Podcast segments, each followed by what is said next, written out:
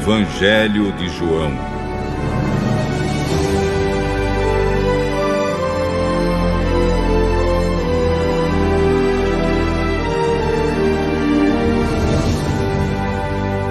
Capítulo 1 Antes de ser criado o mundo, aquele que é a palavra já existia. Ele estava com Deus e era Deus. Desde o princípio, a palavra estava com Deus. Por meio da palavra, Deus fez todas as coisas, e nada do que existe foi feito sem ela. A palavra era a fonte da vida, e essa vida trouxe a luz para todas as pessoas. A luz brilha na escuridão e a escuridão não conseguiu apagá-la.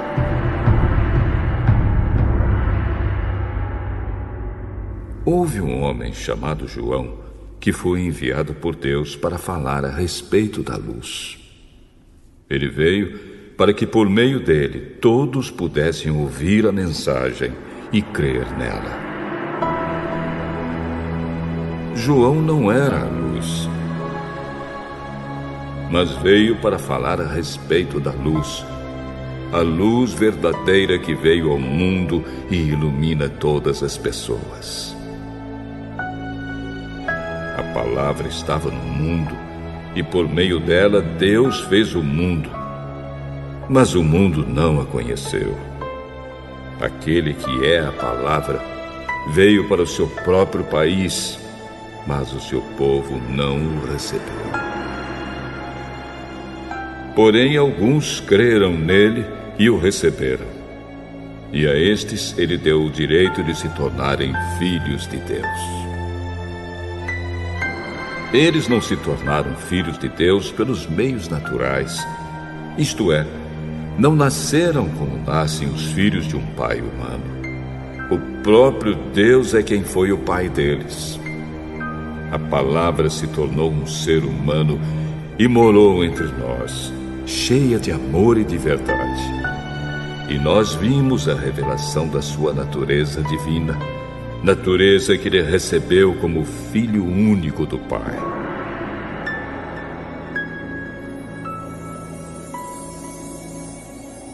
João disse o seguinte a respeito de Jesus: Este é aquele de quem eu disse: Ele vem depois de mim mas é mais importante do que eu, pois antes de eu nascer, ele já existia. Porque todos nós temos sido abençoados com as riquezas do seu amor, com bênçãos e mais bênçãos. A lei foi dada por meio de Moisés, mas o amor e a verdade vieram por meio de Jesus Cristo. Ninguém nunca viu Deus. Somente o Filho único, que é Deus, está ao lado do Pai, foi quem nos mostrou quem é Deus. Os líderes judeus enviaram de Jerusalém alguns sacerdotes e levitas para perguntarem a João quem ele era. João afirmou claramente: Eu não sou o Messias. Eles tornaram a perguntar: Então, quem é você? Você é Elias? Não, eu não sou. Você é o profeta que estamos esperando? Não! Diga quem é você, para podermos levar uma resposta aos que nos enviaram. O que, que você diz a respeito de você mesmo? João respondeu, citando o profeta Isaías. Eu sou aquele que grita assim no deserto. Preparem o caminho para o Senhor passar. Os que foram enviados eram do grupo dos fariseus. Eles perguntaram a João: Se você não é o Messias, nem Elias, nem o profeta que estamos esperando, por que que você batiza? Eu batizo com água, mas no meio de vocês está alguém que vocês não conhecem. Ele vem depois de mim, mas eu não mereço a honra de desamarrar as correias das sandálias dele. Isso aconteceu no povoado de Betânia, no lado leste do Rio Jordão, onde João estava batizando. No dia seguinte, João viu Jesus vindo na direção dele e disse: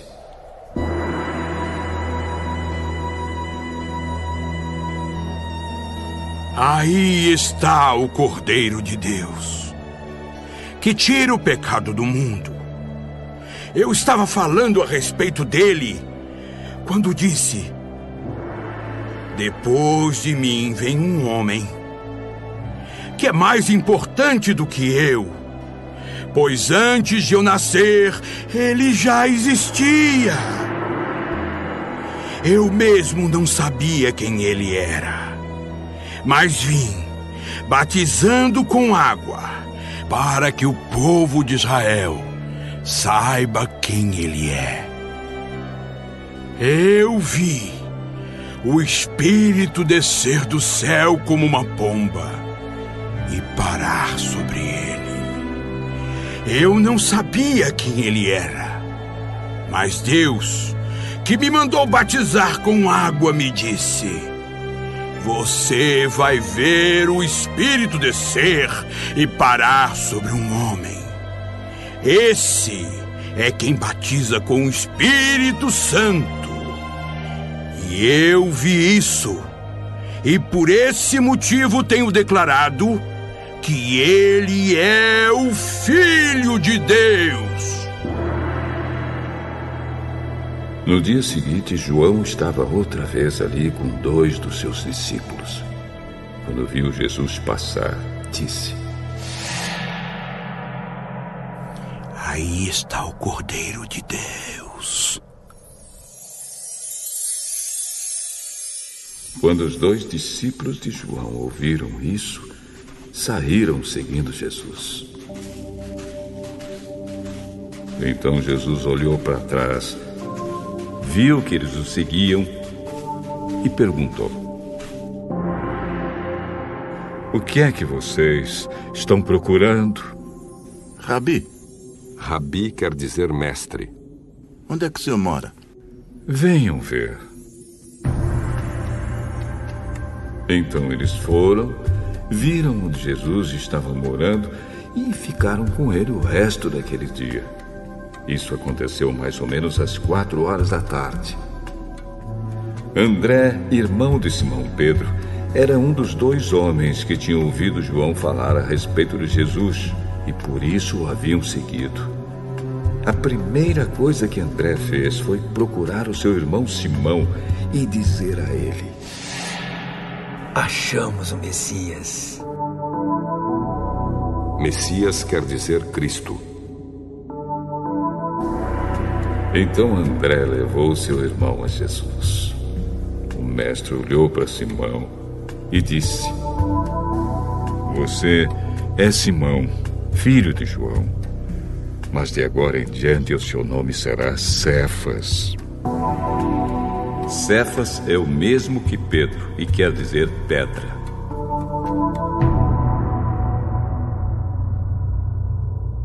No dia seguinte, Jesus resolveu ir para a região da Galiléia. Antes de ir, foi procurar Felipe e disse: Venha comigo.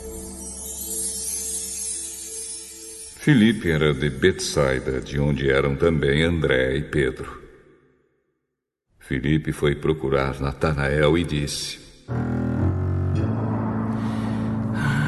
Achamos aquele a respeito de quem Moisés escreveu no livro da lei e sobre quem os profetas também escreveram. É Jesus, filho de José, da cidade de Nazaré. E será que pode sair alguma coisa boa de Nazaré? Venha ver.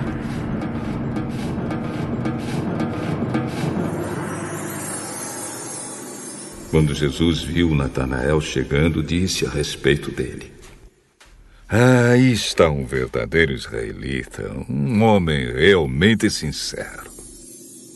Então Natanael perguntou a Jesus: De onde o senhor me conhece? Antes que Filipe o chamasse, eu já tinha visto você sentado debaixo daquela figueira. Mestre, o senhor é o Filho de Deus. O senhor é o Rei de Israel.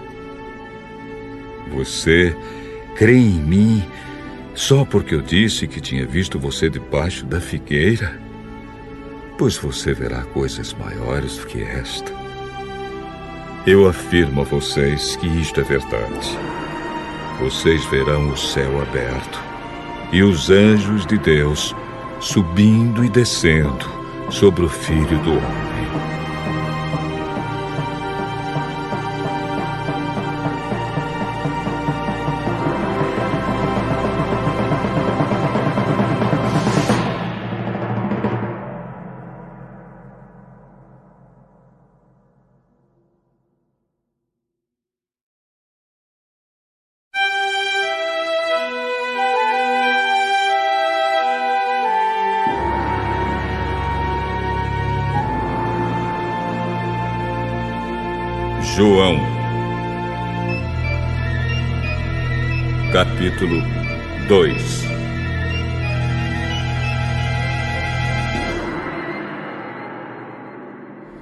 Dois dias depois, houve um casamento no povoado de Caná, na região da Galiléia, e a mãe de Jesus estava ali.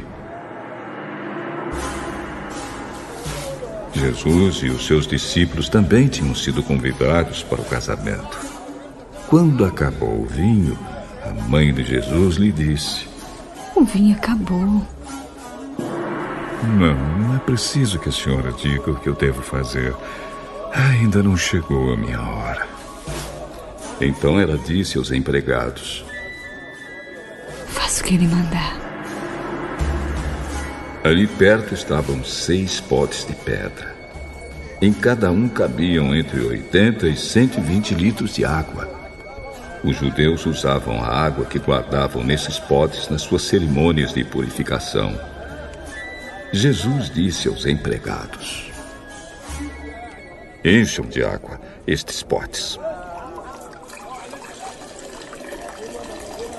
E eles encheram os potes até a boca.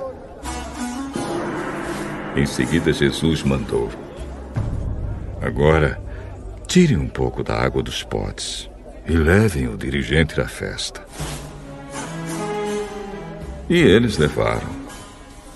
Então o dirigente da festa provou a água e a água tinha virado vinho.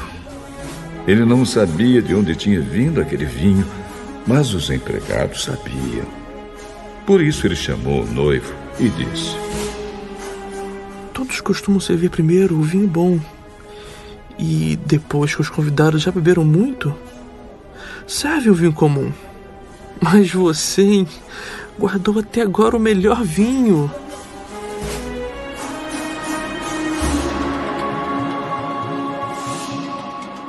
Jesus fez esse seu primeiro milagre em Caná da Galiléia. Assim ele revelou a sua natureza divina e os seus discípulos creram nele. Depois disso, Jesus, a sua mãe, os seus irmãos e os seus discípulos foram para a cidade de Cafarnaum e ficaram alguns dias ali. Alguns dias antes da Páscoa dos judeus, Jesus foi até a cidade de Jerusalém. No pátio do templo encontrou pessoas vendendo bois, ovelhas e pombas. E viu também os que, sentados às suas mesas, trocavam dinheiro para o povo. Então ele fez um chicote de cordas e expulsou toda aquela gente dali. E também as ovelhas e os bois. Virou as mesas dos que trocavam dinheiro. E as moedas se espalharam pelo chão. E disse aos que vendiam pombas: Tirem tudo isto daqui! Parem de fazer da casa do meu pai um mercado! Então os discípulos dele lembraram das palavras das Escrituras Sagradas que dizem: O meu amor pela tua casa, ó oh Deus, queima dentro de mim como fogo. Aí os líderes judeus perguntaram: Que milagre você pode fazer, hein? É, para nos provar que você tem autoridade para fazer isso. Derrubem este templo. E eu o construirei de novo em três dias. A construção desse templo levou 46 anos. E você diz que vai construí-lo de novo em três dias? Porém, o templo do qual Jesus estava falando era o seu próprio corpo. Quando Jesus foi ressuscitado, os seus discípulos lembraram que ele tinha dito isso. E então creram nas Escrituras Sagradas e nas palavras dele.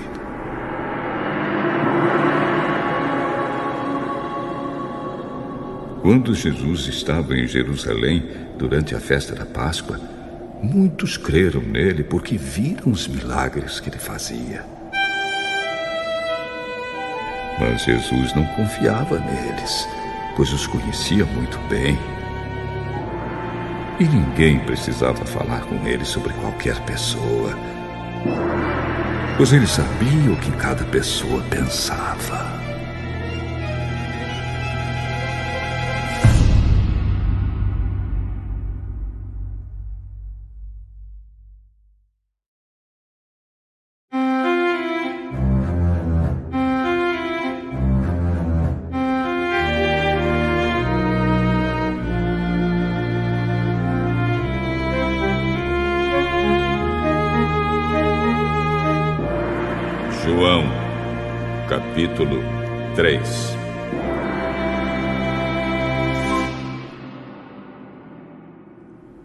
Havia um fariseu chamado Nicodemos, que era líder dos judeus. Uma noite ele foi visitar Jesus e disse: Rabi, nós sabemos que o Senhor é um mestre que Deus enviou pois ninguém pode fazer esses milagres se Deus não estiver com ele. Eu afirmo ao Senhor que isto é verdade. Ninguém pode ver o reino de Deus se não nascer de novo. Como é que um homem velho pode nascer de novo? Será que ele pode voltar para a barriga da sua mãe e nascer outra vez? Eu afirmo ao Senhor que isto é verdade. Ninguém pode entrar no reino de Deus se não nascer da água e do Espírito. Quem nasce de pais humanos é um ser de natureza humana. Quem nasce do Espírito é um ser de natureza espiritual. Por isso, não fique admirado porque eu disse que todos vocês precisam nascer de novo. O vento sopra onde quer e ouve-se o barulho que ele faz, mas não se sabe de onde ele vem, nem para onde vai. A mesma coisa acontece com todos os que nascem do Espírito. Como pode ser isso? O Senhor é professor do povo de Israel e não entende isso? Pois eu afirmo ao Senhor que isto é verdade. Nós falamos daquilo que sabemos e contamos o que temos visto. Mas vocês não querem aceitar a nossa mensagem. Se vocês não creem quando falo das coisas deste mundo, como vão crer se eu falar das coisas do céu? Ninguém subiu ao céu, a não ser o Filho do Homem, que desceu do céu. Assim como Moisés, no deserto, levantou a cobra de bronze numa estaca, assim também o Filho do Homem tem de ser levantado, para que todos os que crerem nele tenham a vida eterna. Porque Deus amou o mundo tanto que deu o seu único Filho, para que todo aquele que nele crer não morra, mas tenha vida eterna. Pois Deus mandou o seu Filho para salvar o mundo e não para julgá-lo. Aquele que crê no Filho não é julgado, mas quem não crê já está julgado, porque não crê no Filho único de Deus. E é assim que o julgamento é feito. Deus mandou a luz ao mundo, mas as pessoas preferiram a escuridão porque fazem o que é mal. Pois todos aqueles que fazem o mal odeiam a luz e fogem dela, para que ninguém veja as coisas más que eles fazem. Mas os que vivem de acordo com a verdade procuram a luz, a fim de que possa ser visto claramente que as suas ações são feitas de acordo com a vontade de Deus. Depois disso, Jesus e os seus discípulos foram para a região da Judéia. Ele ficou algum tempo com eles ali e batizava as pessoas.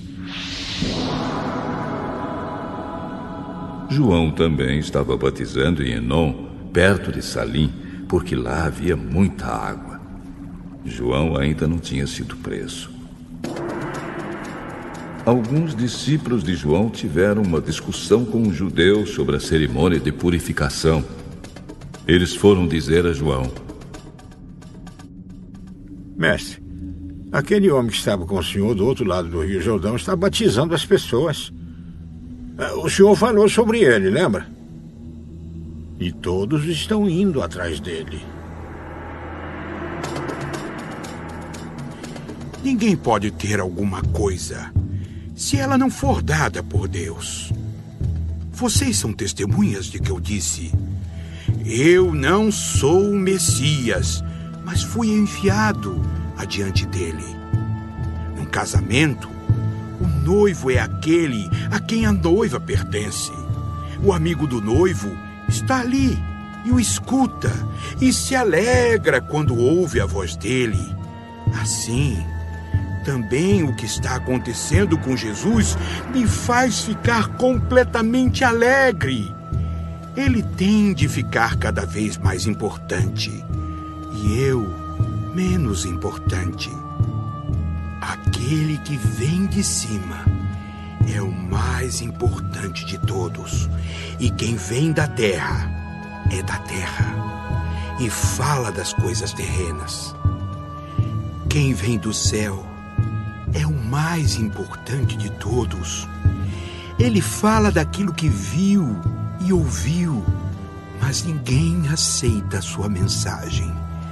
Quem aceita a sua mensagem dá prova de que aquilo que Deus diz é verdade. Aquele que Deus enviou diz as palavras de Deus, porque Deus dá do seu espírito sem medida.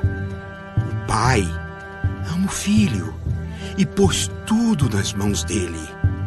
Por isso, quem crê no Filho tem a vida eterna. Porém, quem desobedece ao Filho nunca terá vida eterna, mas sofrerá para sempre o castigo de Deus.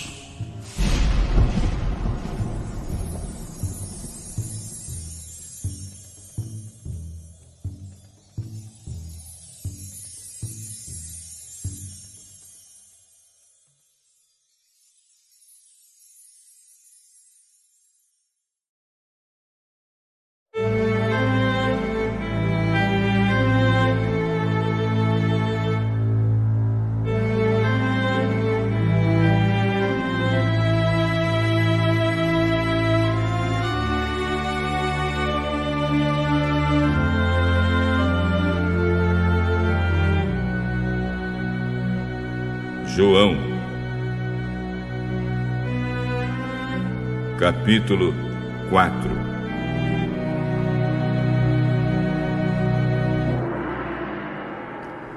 Os fariseus ouviram dizer que Jesus estava ganhando mais discípulos e batizava mais pessoas do que João. De fato, não era Jesus quem batizava, e sim os seus discípulos. Quando Jesus ficou sabendo disso, saiu da Judéia e voltou para Galiléia. No caminho, ele tinha de passar pela região da Samaria. Ele chegou a uma cidade da Samaria chamada Sicar, que ficava perto das terras que Jacó tinha dado ao seu filho José. Ali ficava o poço de Jacó. Era mais ou menos meio-dia quando Jesus, cansado da viagem, sentou-se perto do poço. Os discípulos de Jesus tinham ido até a cidade comprar comida. Uma mulher samaritana veio tirar água e Jesus disse a ela: Por favor, me dê um pouco de água. O senhor é judeu e eu sou samaritana. Então, como é que o senhor me pede água? Ela disse isso porque os judeus não se dão com os samaritanos. Então Jesus disse: Ah, se você soubesse o que Deus pode dar e quem é que está lhe pedindo água, você pediria e ele lhe daria a água da vida. O senhor não tem balde para tirar água. E o poço é fundo. Como é que vai conseguir essa água da vida? Nosso antepassado Jacó nos deu este poço ele, seus filhos e seus animais beberam água daqui. Será que o senhor é mais importante do que Jacó? Quem beber desta água terá sede de novo. Mas a pessoa que beber da água que eu lhe der nunca mais terá sede. Porque a água que eu lhe der se tornará nela uma fonte de água que dará vida eterna.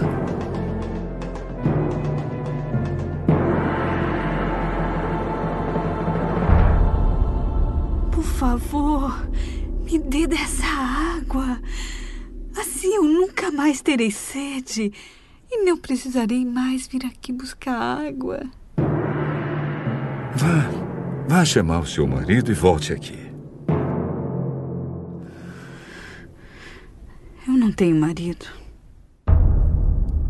Você está certa ao dizer que não tem marido, pois já teve cinco. E este que você tem agora não é de fato seu marido.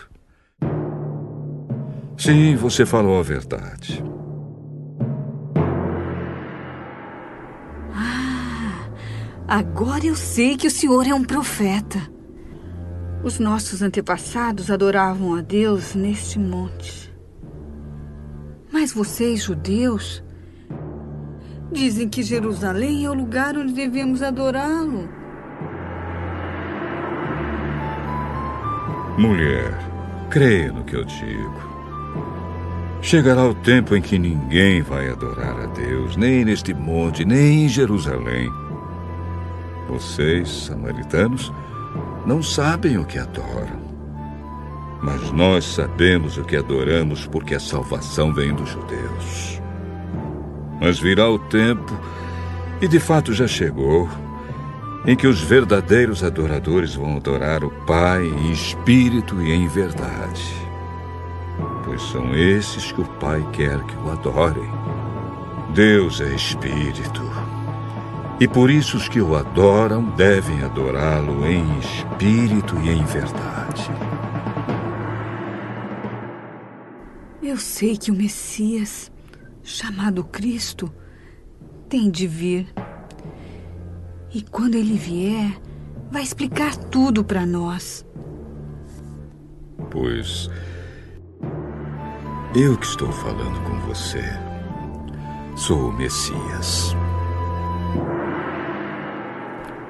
Naquele momento chegaram os seus discípulos e ficaram admirados, pois ele estava conversando com uma mulher. Mas nenhum deles perguntou à mulher o que ela queria E também não perguntaram a Jesus por que motivo ele estava falando com ela. Em seguida, a mulher deixou ali o seu pote, voltou até a cidade e disse a todas as pessoas: Venham, venham ver o homem que disse tudo o que eu tenho feito. Será que ele é o Messias? Muitas pessoas saíram da cidade e foram para o lugar onde Jesus estava. Enquanto isso, os discípulos pediam a Jesus: Mestre, coma alguma coisa? Eu tenho para comer uma comida que vocês não conhecem. Então os discípulos começaram a perguntar uns aos outros: Será que alguém trouxe comida para ele? A minha comida é fazer a vontade daquele que me enviou e terminar o trabalho que ele me deu para fazer. Vocês costumam dizer: daqui a quatro meses teremos a colheita. Mas olhem e vejam bem os campos. O que foi plantado já está maduro e pronto para a colheita. Quem colhe recebe o seu salário, e o resultado do seu trabalho é a vida eterna para as pessoas. E assim, tanto o que semeia como o que colhe irão se alegrar juntos. Porque é verdade o que dizem: um semeia e outro colhe. Eu mandei vocês colherem onde não trabalharam. Outros trabalharam ali. E vocês aproveitaram o trabalho deles. Muitos samaritanos daquela cidade creram em Jesus porque a mulher tinha dito: Ele me disse tudo o que eu tenho feito. Quando os samaritanos chegaram ao lugar onde Jesus estava, pediram a ele que ficasse. E Jesus ficou ali dois dias. E muitos outros creram por causa da mensagem dele. E diziam à mulher: Agora não é mais por causa do que você disse que nós cremos, mas porque nós mesmos ouvimos ele falar. Sabemos que ele é de fato o Salvador do mundo. Depois de ficar dois dias ali, Jesus foi para a região da Galiléia. Pois, como ele mesmo disse, um profeta não é respeitado na sua própria terra. Quando Jesus chegou a Galiléia, os moradores ali o receberam bem, porque eles tinham ido à festa da Páscoa em Jerusalém e tinham visto tudo o que Jesus havia feito lá. Ele voltou a Caná da Galiléia, onde havia transformado a água em vinho. Estava ali um alto funcionário público que morava em Cafarnaum. Ele tinha em casa um filho doente. Quando ouviu dizer que Jesus tinha vindo da Judéia para a Galiléia, foi pedir a ele que fosse a Cafarnaum e curasse o seu filho que estava morrendo. Jesus disse ao funcionário: Vocês acreditam só quando veem grandes milagres. Senhor, Senhor, venha depressa, Senhor, antes que meu filho morra. Volte para casa, o seu filho vai viver. Ele acreditou nas palavras de Jesus e foi embora. No caminho, encontrou-se com seus empregados. Seu filho está vivo. Então ele perguntou a que horas o filho havia começado a melhorar. Ontem, a uma da tarde, a febre passou. Aí o pai lembrou que havia sido naquela mesma hora que Jesus tinha dito: O seu filho vai viver. Então ele e toda a família acreditaram em Jesus.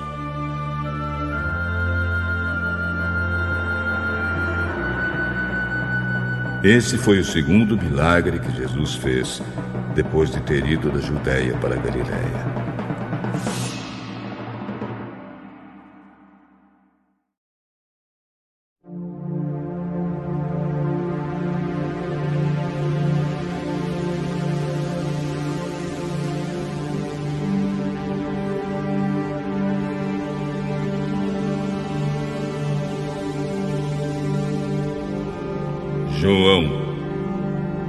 Capítulo 5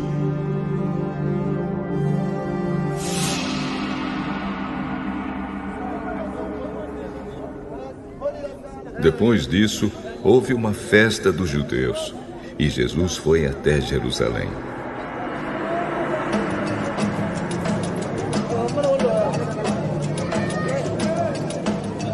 Ali existe um tanque que tem cinco entradas e que fica perto do portão das ovelhas. Em hebraico, esse tanque se chama Betesata. Perto das entradas estavam deitados muitos doentes, cegos, aleijados e paralíticos. Esperavam o movimento da água, porque de vez em quando um anjo do Senhor descia e agitava a água. O primeiro doente que entrava no tanque depois disso sarava de qualquer doença. Entre eles havia um homem que era doente fazia 38 anos. Jesus viu o homem deitado e, sabendo que fazia todo esse tempo que ele era doente, perguntou: Você quer ficar curado? Senhor, eu não tenho ninguém para me pôr no tanque quando a água se mexe. Cada vez que eu tento entrar, outro doente entra antes de mim. Levante-se, pegue a sua cama e ande. No mesmo instante, o homem ficou curado. Pegou a cama e começou a andar. Isso aconteceu no sábado. Por isso, os líderes judeus disseram a ele: Hoje é sábado e a nossa lei não permite que você carregue a sua cama neste dia. O homem que me curou me disse: pegue a sua cama e ande. E quem é o homem que mandou você fazer isso? Mas ele não sabia quem tinha sido, pois Jesus havia ido embora por causa da multidão que estava ali. Mais tarde, Jesus encontrou o homem no pátio do templo e disse a ele: Escute, você agora está curado. Não peque mais, para que não aconteça com você uma coisa ainda pior. O homem saiu dali e foi dizer aos líderes judeus que quem o havia curado tinha sido Jesus. Então eles começaram a perseguir Jesus, porque ele havia feito essa cura no sábado. Então Jesus disse a eles: O meu pai trabalha até agora, e eu também trabalho. E porque ele disse isso, os líderes judeus ficaram ainda com mais vontade de matá-lo. Pois além de não obedecer à lei do sábado, ele afirmava que Deus era o seu próprio Pai, fazendo-se assim igual a Deus. Então Jesus disse a eles: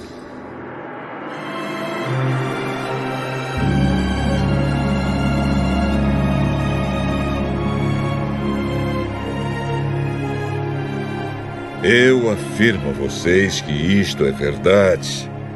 O filho não pode fazer nada por sua própria conta, pois ele só faz o que vê o pai fazer. Tudo que o pai faz, o filho faz também, pois o pai ama o filho e lhe mostra tudo o que está fazendo. E vai mostrar a ele coisas ainda maiores do que essas. E vocês vão ficar admirados.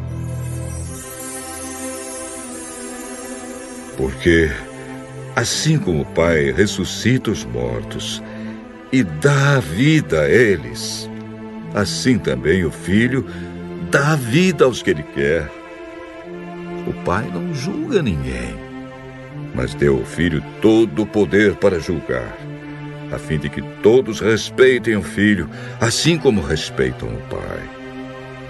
Quem não respeita o Filho também não respeita o Pai que o enviou.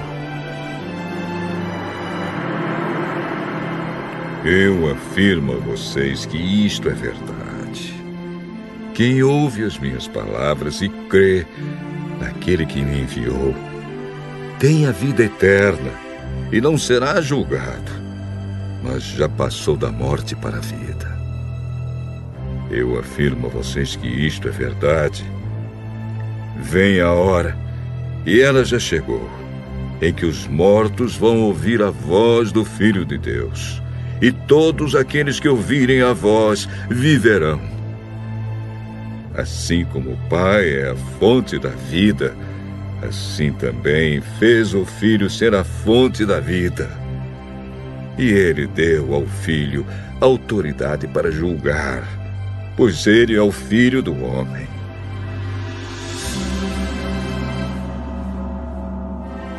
Não fiquem admirados por causa disso, pois está chegando a hora em que todos os mortos ouvirão a voz do Filho do Homem e sairão das suas sepulturas. Aqueles que fizeram o bem vão ressuscitar e viver. E aqueles que fizeram o mal vão ressuscitar e ser condenados.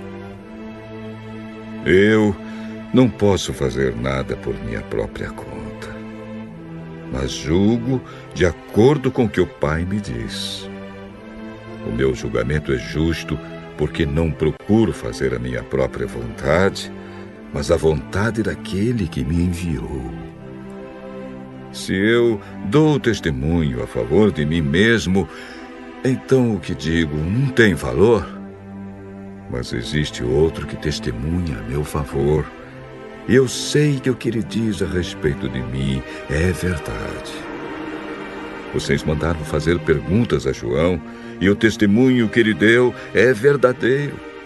Eu não preciso que ninguém dê testemunho a meu favor, mas digo essas coisas para que vocês sejam salvos.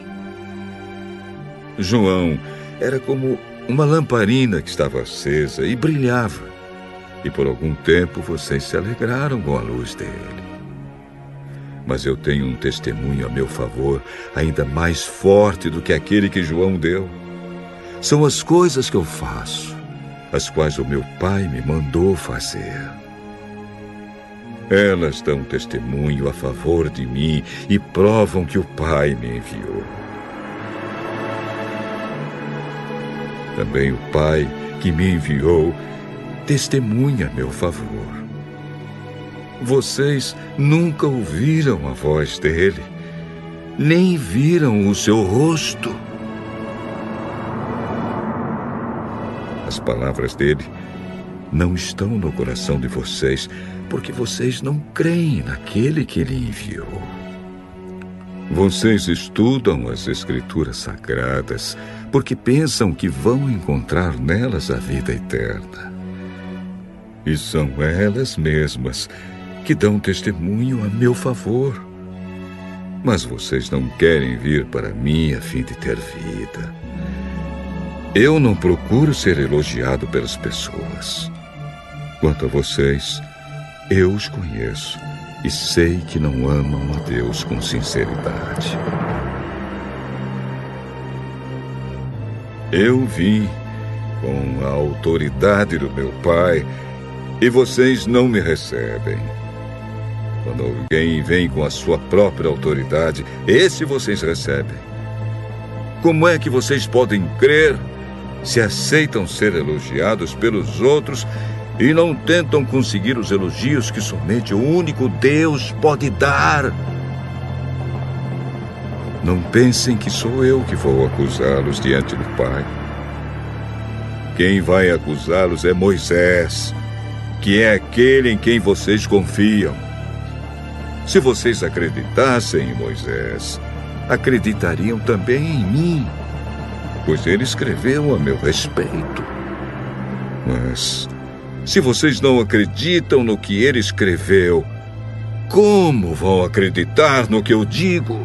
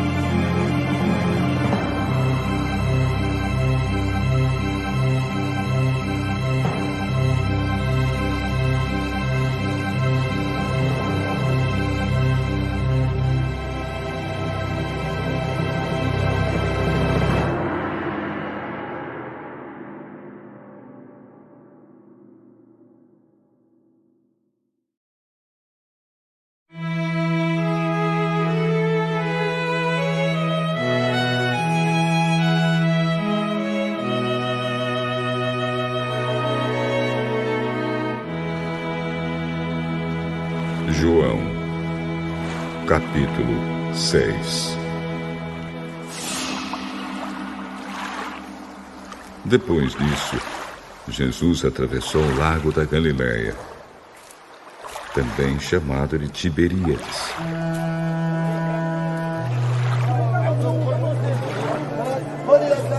Uma grande multidão o seguia porque tinha visto os milagres que Jesus tinha feito curando os doentes.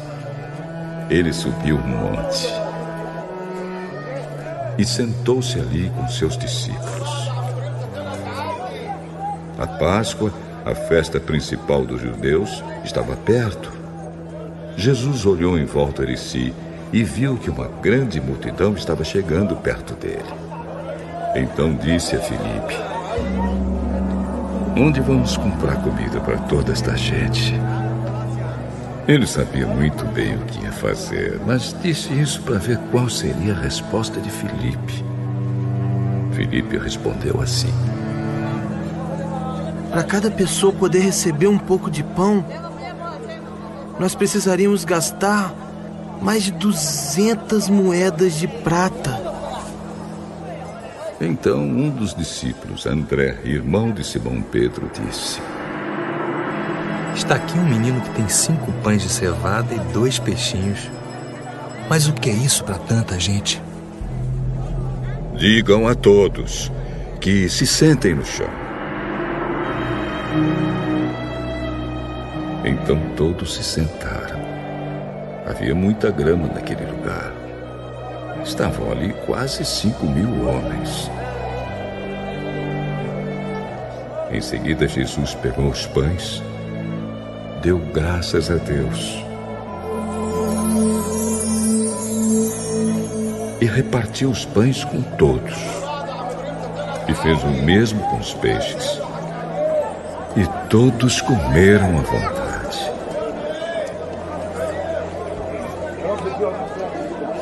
Quando já estavam satisfeitos, ele disse aos discípulos: Recolham os pedaços que sobraram, a fim de que não se perca nada. Eles ajuntaram os pedaços e encheram doze cestos com o que sobrou dos cinco pães.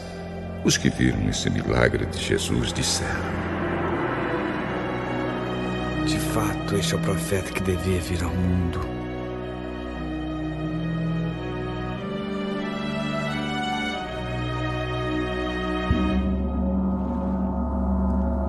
Jesus ficou sabendo que queriam levá-lo à força para o fazerem rei. Então voltou sozinho para o monte. De tardinha, os discípulos de Jesus desceram até o lago.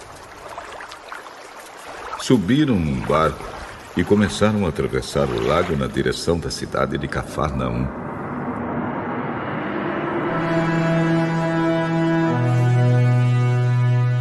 Quando já estava escuro, Jesus ainda não tinha vindo se encontrar com eles. De repente,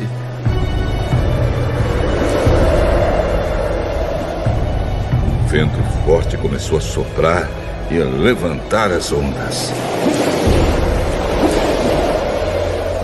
Os discípulos já tinham remado uns cinco ou seis quilômetros quando viram Jesus andando em cima da água e chegando perto do barco.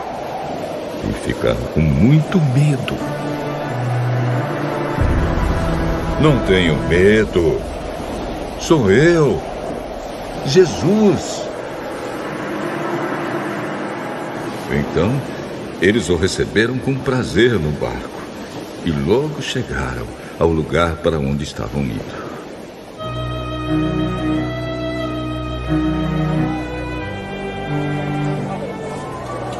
No dia seguinte, a multidão que estava no lado leste do lago viu que ali só havia um barco pequeno.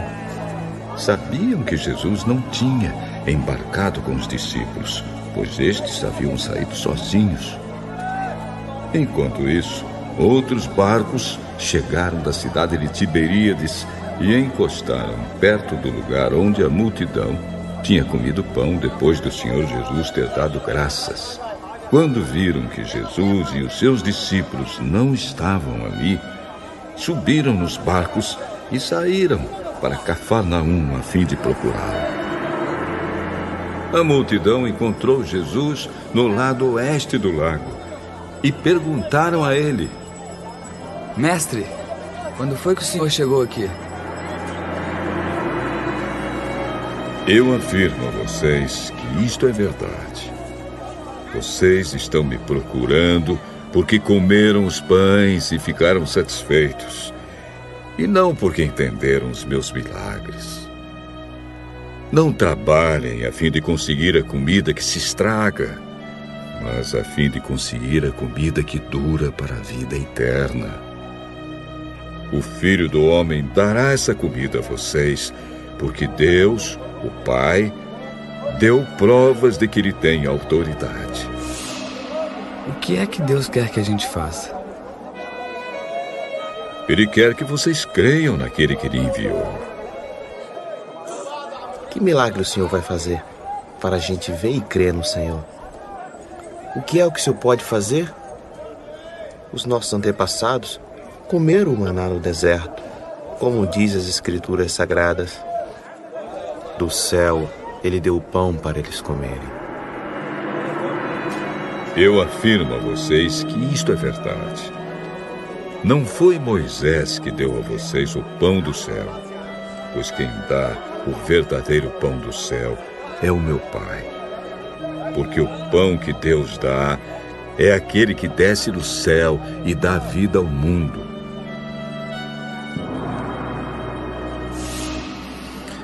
Queremos que o Senhor nos dê sempre desse pão.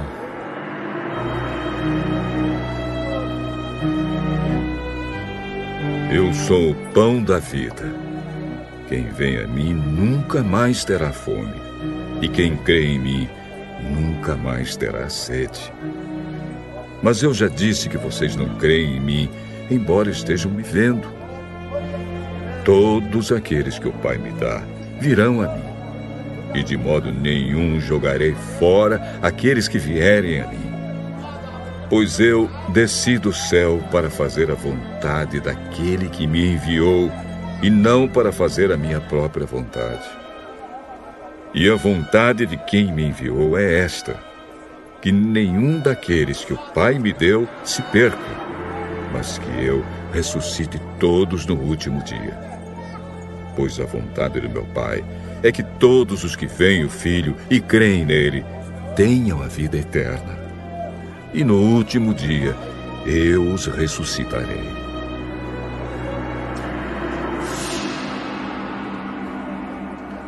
Eles começaram a criticar Jesus porque ele tinha dito: Eu sou o pão que desceu do céu. E diziam: Este não é Jesus, filho de José? Por acaso nós não conhecemos o pai e a mãe dele? Como é que agora ele diz que desceu do céu? Parem de resmungar contra mim. Só poderão vir a mim aqueles que forem trazidos pelo Pai que me enviou. E eu os ressuscitarei no último dia. Nos profetas está escrito: Todos serão ensinados por Deus. E todos os que ouvem o Pai e aprendem com ele, vêm a mim. Isso não quer dizer que alguém já tenha visto o Pai, a não ser aquele que vem de Deus. Ele já viu o Pai. Eu afirmo a vocês que isto é verdade. Quem crê tem a vida eterna. Eu sou o pão da vida. Os antepassados de vocês comeram o maná no deserto, mas morreram. Aqui está o pão que desce do céu, e quem comer desse pão nunca morrerá. Eu sou o pão vivo que desceu do céu. Se alguém comer desse pão, viverá para sempre. E o pão que eu darei para que o mundo tenha vida é a minha carne. Aí eles começaram a discutir entre si e perguntavam: Como é que esse homem pode dar sua própria carne pra gente comer?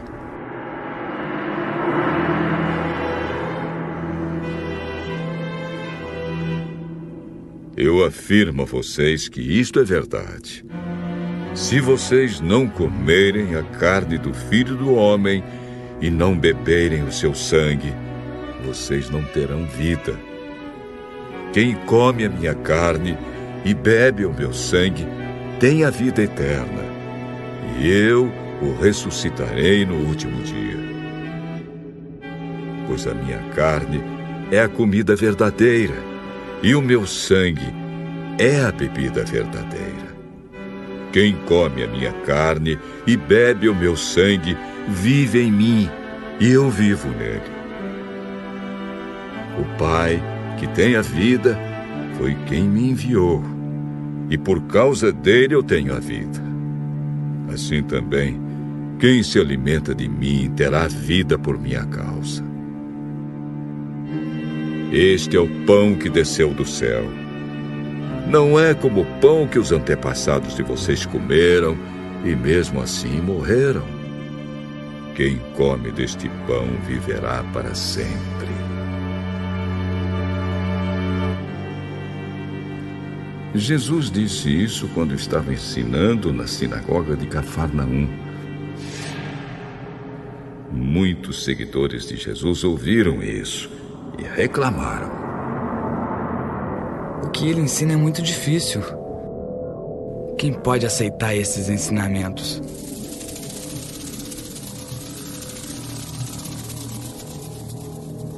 Não disseram nada a Jesus, mas ele sabia que eles estavam resmungando contra ele, por isso perguntou: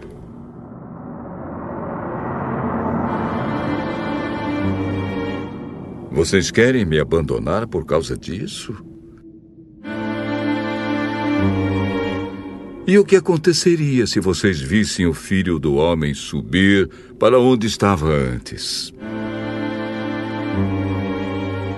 O Espírito de Deus é quem dá a vida. Mas o ser humano não pode fazer isso.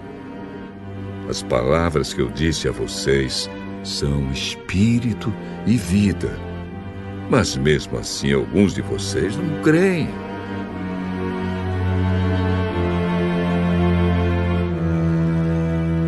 Jesus disse isso porque já sabia desde o começo quem eram os que não iam crer nele e sabia também quem ia traí-lo.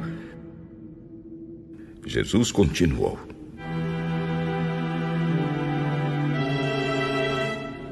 Foi por esse motivo que eu disse a vocês que só pode vir a mim a pessoa que for trazida pelo Pai. Por causa disso, muitos seguidores de Jesus o abandonaram e não o acompanhavam mais. Então ele perguntou aos doze discípulos: Será que vocês querem ir embora também? Simão Pedro respondeu: Quem é que nós vamos seguir? O Senhor tem as palavras que dão vida eterna. E nós cremos e sabemos que o Senhor é o Santo que Deus enviou. Fui eu que escolhi todos vocês, os doze. No entanto, um de vocês é um diabo. Ele estava falando de Judas, filho de Simão Iscariotes. Judas, embora fosse um dos doze discípulos, ia trair Jesus.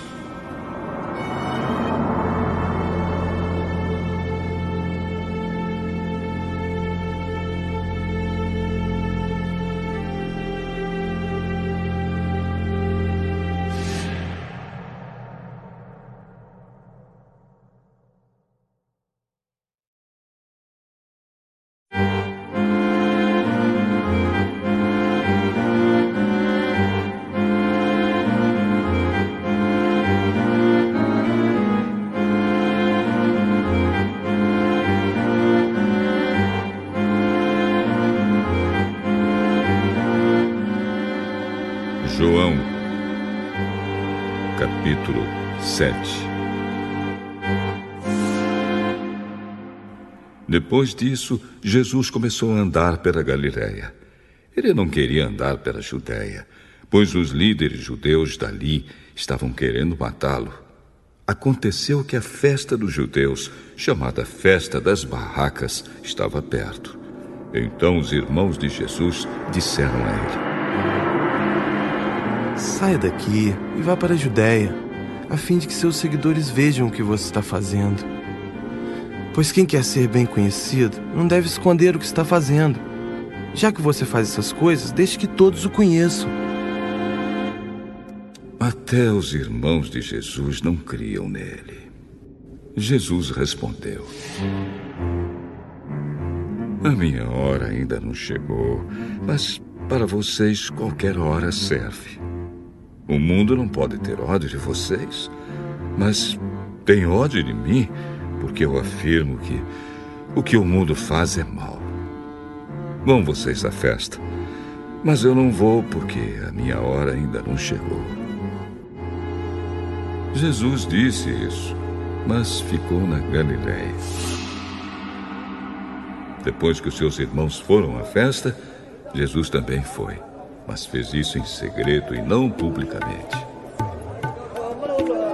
Os líderes judeus o procuravam na festa e perguntavam: Onde é que está aquele homem?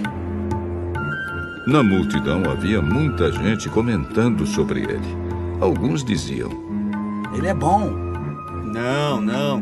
Ele engana o povo.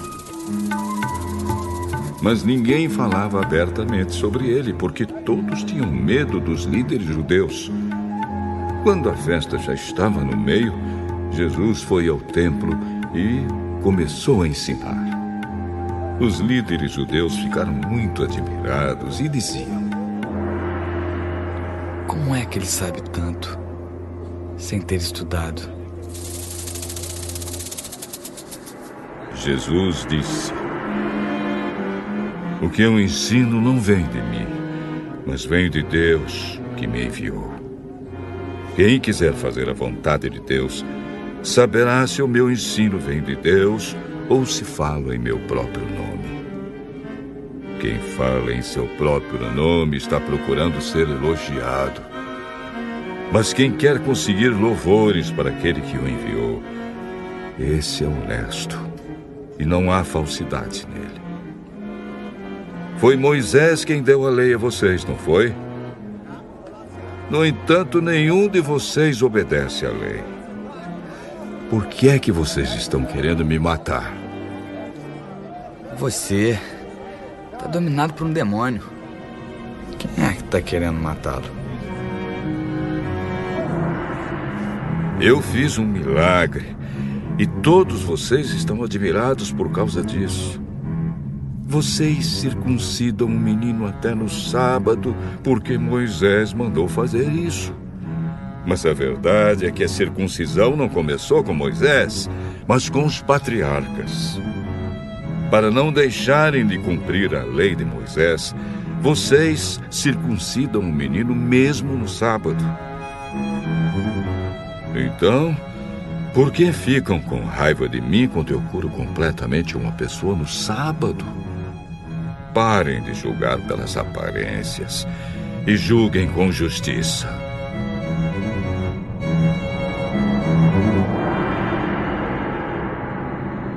Algumas pessoas que moravam em Jerusalém perguntavam: Vejam, ele está falando em público e ninguém diz nada contra ele. Será que as autoridades sabem mesmo que ele é o Messias? No entanto, quando o Messias vier, ninguém saberá de onde ele é.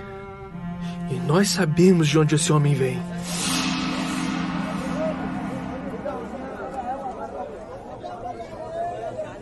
Quando estava ensinando no pátio do templo, Jesus disse bem alto: Será que vocês me conhecem mesmo?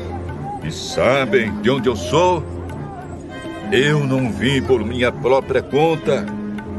Aquele que me enviou é verdadeiro. Porém, vocês não o conhecem. Mas eu o conheço porque venho dele e fui mandado por ele.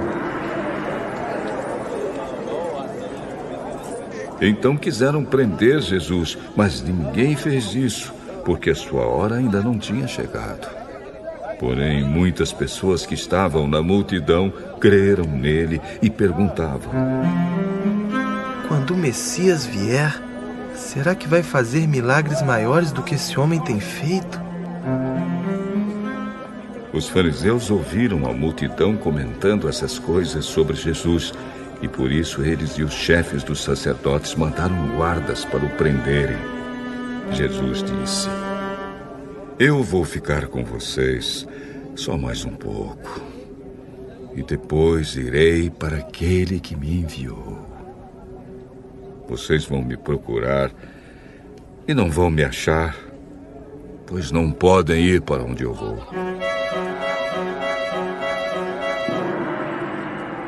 Então os líderes judeus começaram a comentar: Para onde será que ele vai? Que não poderemos achar? Será que ele vai morar com os judeus que moram no estrangeiro? Será que vai ensinar os não-judeus?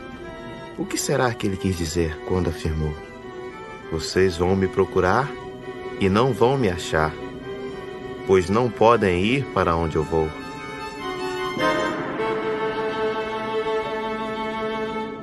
O último dia da festa era o mais importante. Naquele dia, Jesus se pôs de pé e disse bem alto: Se alguém tem sede, venha a mim e beba. Como dizem as Escrituras Sagradas, rios de água viva vão jorrar do coração de quem crê em mim. Jesus estava falando a respeito do Espírito Santo, que aqueles que criam nele iriam receber. Essas pessoas não tinham recebido o Espírito, porque Jesus ainda não havia voltado para a presença gloriosa de Deus.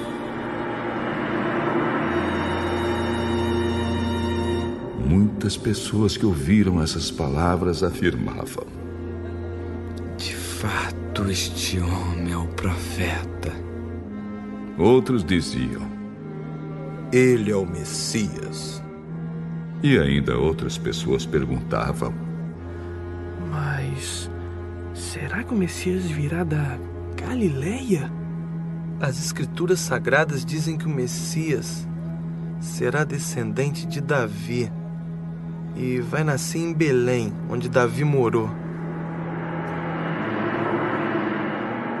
Então o povo se dividiu por causa dele. Alguns queriam prender Jesus, mas ninguém fez isso. Os guardas voltaram para o lugar onde estavam os chefes dos sacerdotes e os fariseus. E eles perguntaram: Por que vocês não trouxeram aquele homem? Nunca ninguém falou como ele. Então os fariseus disseram aos guardas: Será que vocês também foram enganados?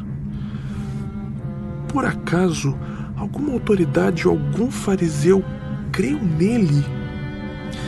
Essa gente que não conhece a lei está amaldiçoada por Deus. Mas Nicodemos, que era um deles e que certa ocasião havia falado com Jesus, disse: De acordo com a nossa lei, não podemos condenar um homem sem ouvi-lo primeiro e descobrir o que ele fez. Por acaso, você também é da Galileia? Ah, estude as escrituras sagradas e verá que da Galileia nunca surgiu nenhum profeta.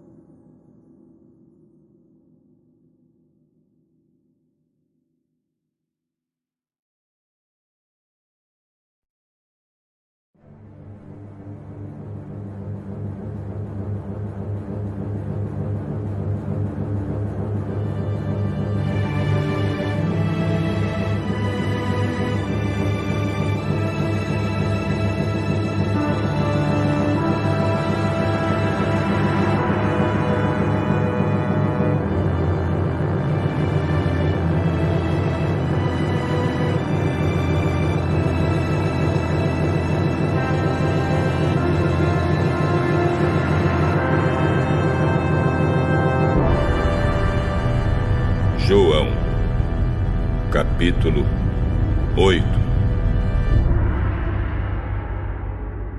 Depois todos foram para casa, mas Jesus foi para o Monte das Oliveiras.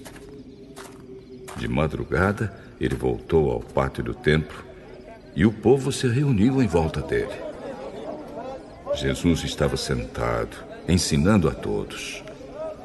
Aí, alguns mestres da lei e fariseus levaram a Jesus uma mulher que tinha sido apanhada em adultério e a obrigaram a ficar de pé no meio de todos.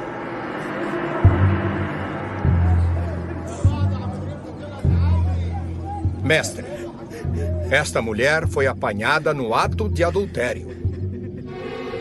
De acordo com a lei que Moisés nos deu, as mulheres adúlteras devem ser mortas a pedradas. Mas. O senhor?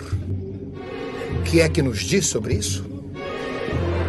Eles fizeram essa pergunta para conseguir uma prova contra Jesus, pois queriam acusá-lo. Mas ele se abaixou e começou a escrever no chão com o dedo. Como eles continuaram a fazer a mesma pergunta, Jesus endireitou o corpo e disse a eles: Quem de vocês estiver sem pecado, que seja o primeiro a tirar uma pedra nesta mulher. Pois abaixou-se outra vez e continuou a escrever no chão. Quando ouviram isso, todos foram embora, um por um, começando pelos mais velhos. Ficaram só Jesus e a mulher.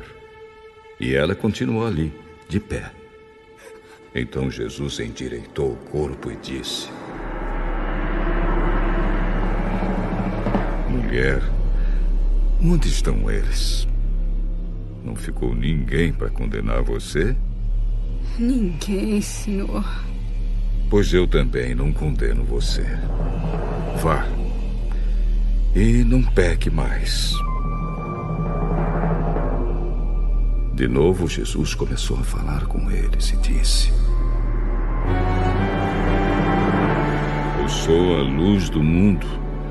Quem me segue nunca andará na escuridão, mas terá a luz da vida. Os fariseus disseram a Jesus: Agora, você está falando a favor de você mesmo. Por isso, eu acho que o que você diz não tem valor. Embora eu esteja falando a favor de mim mesmo, o que digo tem valor porque é a verdade. Pois eu sei de onde vim e para onde vou. Mas vocês não sabem de onde vim, nem para onde vou. Vocês julgam de modo puramente humano, mas eu não julgo ninguém. E se eu julgar, o meu julgamento é verdadeiro porque não julgo sozinho, pois o Pai que me enviou está comigo. Na lei de vocês está escrito que, quando duas testemunhas concordam, o que dizem é verdade. Eu dou testemunho a respeito de mim mesmo, e o Pai que me enviou também dá testemunho a meu respeito. Onde está o seu pai? Vocês não me conhecem e também não conhecem o meu pai. Se de fato me conhecessem, conheceriam também o meu pai. Jesus disse essas coisas quando estava ensinando no pátio do templo, perto da caixa das ofertas. Ninguém o prendeu porque ainda não tinha chegado a sua hora. Jesus disse outra vez: Eu vou embora e vocês vão me procurar, porém morrerão sem o perdão dos seus pecados. Para onde eu vou, vocês não podem ir. Os líderes judeus disseram. Ele disse que nós não podemos ir para onde ele vai? Será que ele vai se matar? Vocês são daqui de baixo. e eu sou lá de cima. Vocês são deste mundo, mas eu não sou deste mundo. Por isso eu disse que vocês vão morrer sem o perdão dos seus pecados. De fato, morrerão sem o perdão dos seus pecados, se não crerem que eu sou quem sou. Quem é você? Desde o começo eu disse quem sou. Existem muitas coisas a respeito de vocês, as quais eu preciso falar e as quais eu preciso julgar.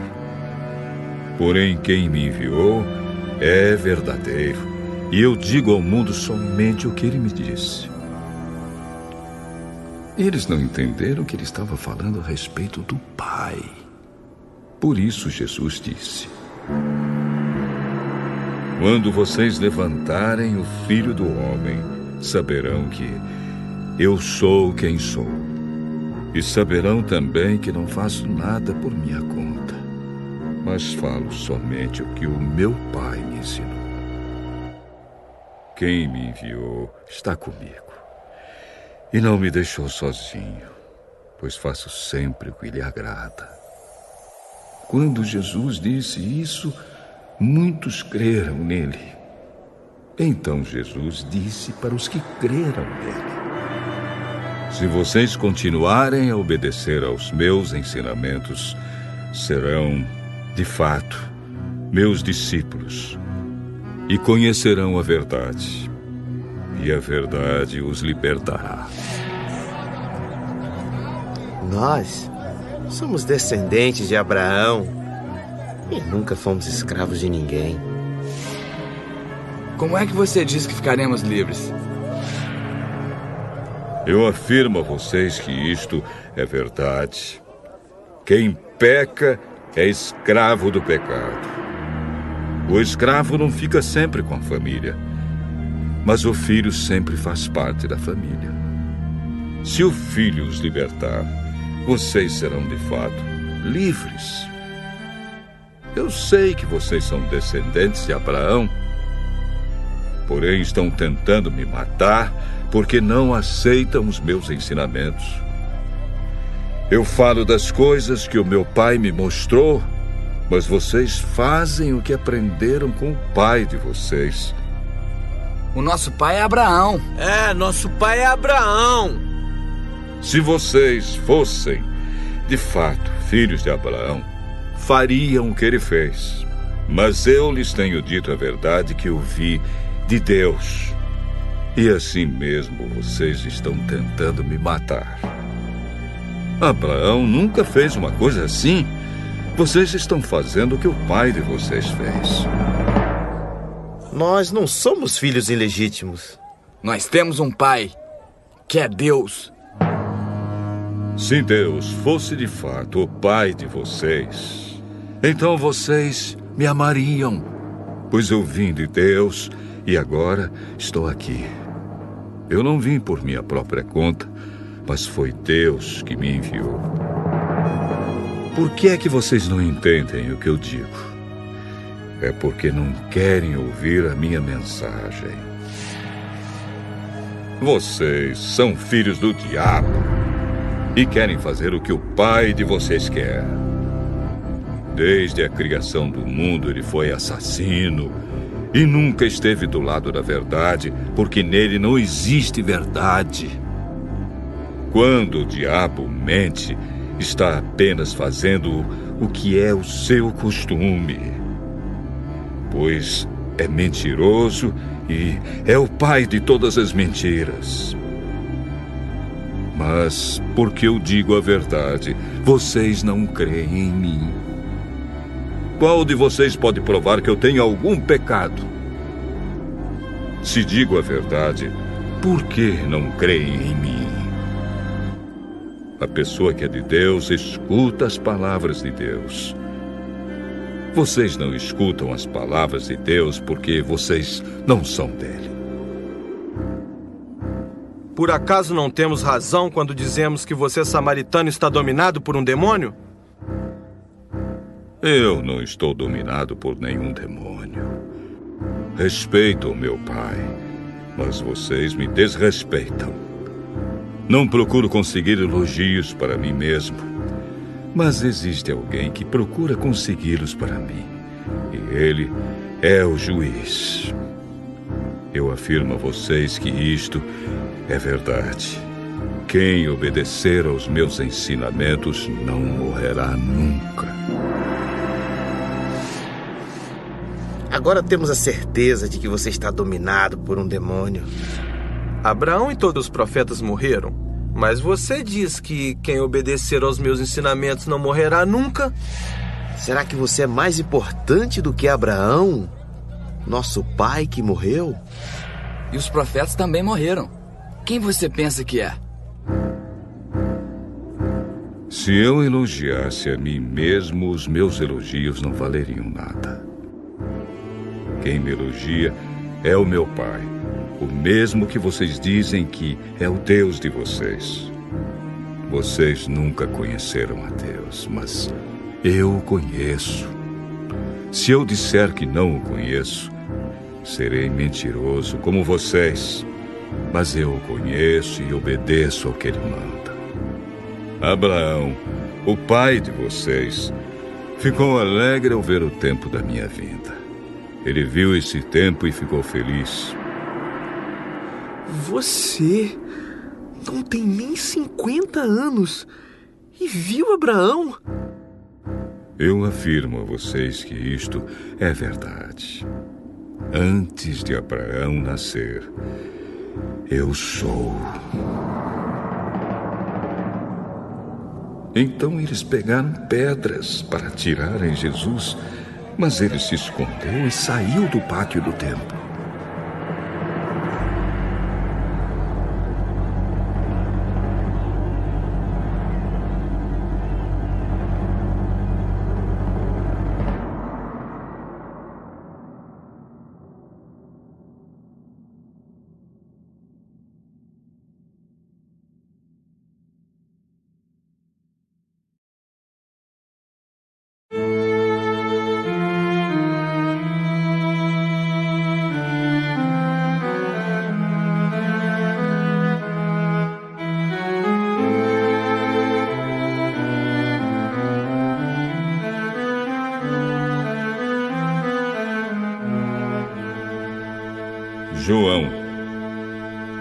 Capítulo 9 Jesus ia caminhando quando viu um homem que tinha nascido cego. Os seus discípulos perguntaram: Mestre, por que este homem nasceu cego? Foi por causa dos pecados dele ou por causa dos pecados dos pais dele? Ele é cego, sim, mas não por causa dos pecados dele, nem por causa dos pecados dos pais dele. É cego para que o poder de Deus se mostre nele. Precisamos trabalhar enquanto é dia para fazer as obras daquele que me enviou, pois está chegando a noite quando ninguém pode trabalhar. Enquanto estou no mundo, eu sou a luz do mundo. Depois de dizer isso, Jesus cuspiu no chão, fez um pouco de lama com a saliva, passou a lama nos olhos do cego e disse: Vá lavar o rosto no tanque de Siloé. Este nome quer dizer aquele que foi enviado. O cego foi, lavou o rosto e voltou vendo. Os seus vizinhos e as pessoas que costumavam vê-lo pedindo esmola perguntavam: Não é esse o homem que ficava sentado pedindo esmola? É. Não, não é. Mas é parecido com ele. Porém, o homem que era cego dizia: Sou eu mesmo. Como é que agora você pode ver? O homem chamado Jesus fez um pouco de lama passou a lama nos meus olhos e disse: Vá ao tanque de Siloé e lave o rosto. Então eu fui, lavei o rosto e fiquei vendo. E onde está esse homem? Não sei. Então levaram aos fariseus o homem que havia sido cego. O dia em que Jesus havia feito lama e curado o homem da cegueira era um sábado. Aí os fariseus também perguntaram como ele tinha sido curado. Ele pôs lama nos meus olhos, eu lavei o rosto e agora estou vendo. O homem que fez isso não é de Deus, porque não respeita a lei do sábado. Como pode um pecador fazer milagres tão grandes? E por causa disso houve divisão entre eles. Então os fariseus tornaram a perguntar ao homem: Você diz que ele curou você da cegueira. E o que é que você diz dele? Ah, ele é um profeta. Os líderes judeus não acreditavam que ele tinha sido cego e que agora podia ver. Por isso chamaram os pais dele e perguntaram: Esse homem é filho de vocês? Vocês dizem que ele nasceu cego? E como é que agora ele está vendo? Sabemos que ele é nosso filho e que nasceu cego. Mas não sabemos como é que ele agora pode ver e. E não sabemos também quem foi que o curou. Ele é maior de idade. Perguntem e ele mesmo poderá explicar.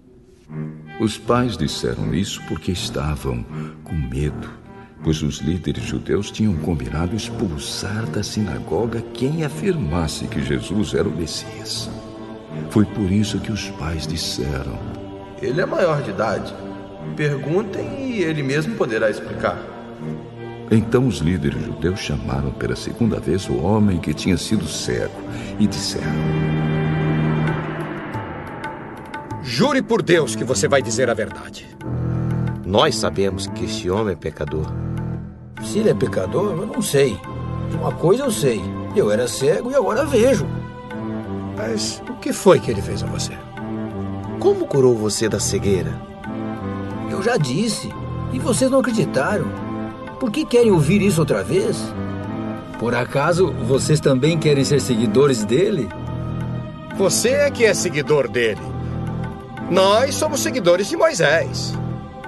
Sabemos que Deus falou com Moisés. Mas este homem aí, nós nem mesmo sabemos de onde ele é. Que coisa esquisita, hein? Vocês não sabem de onde ele é, mas ele me curou. Eu sei que Deus não atende pecadores, mas, mas ele atende os que o respeitam e, e fazem a sua vontade. Desde que o mundo existe, nunca se ouviu dizer que alguém tivesse curado um cego de nascença. Se esse homem não fosse enviado por Deus, não teria feito nada. Você nasceu cheio de pecado e é você que quer nos ensinar. E expulsaram o homem da sinagoga. Jesus ficou sabendo que tinham expulsado o homem da sinagoga. Foi procurá-lo e, quando o encontrou, perguntou: Você crê no filho do homem? Senhor, quem é o filho do homem? Para que eu creia nele. Você já ouviu? É ele que está falando com você? Eu creio, Senhor. E o homem se ajoelhou diante dele. Então Jesus afirmou: Eu vim a este mundo para julgar as pessoas, a fim de que os cegos vejam e que fiquem cegos os que veem. Alguns fariseus que estavam com ele ouviram isso e perguntaram a Jesus: Será que isso quer dizer que nós também somos cegos? Ah, se vocês fossem cegos, não teriam culpa. Mas, como dizem que podem ver, então continuam tendo culpa.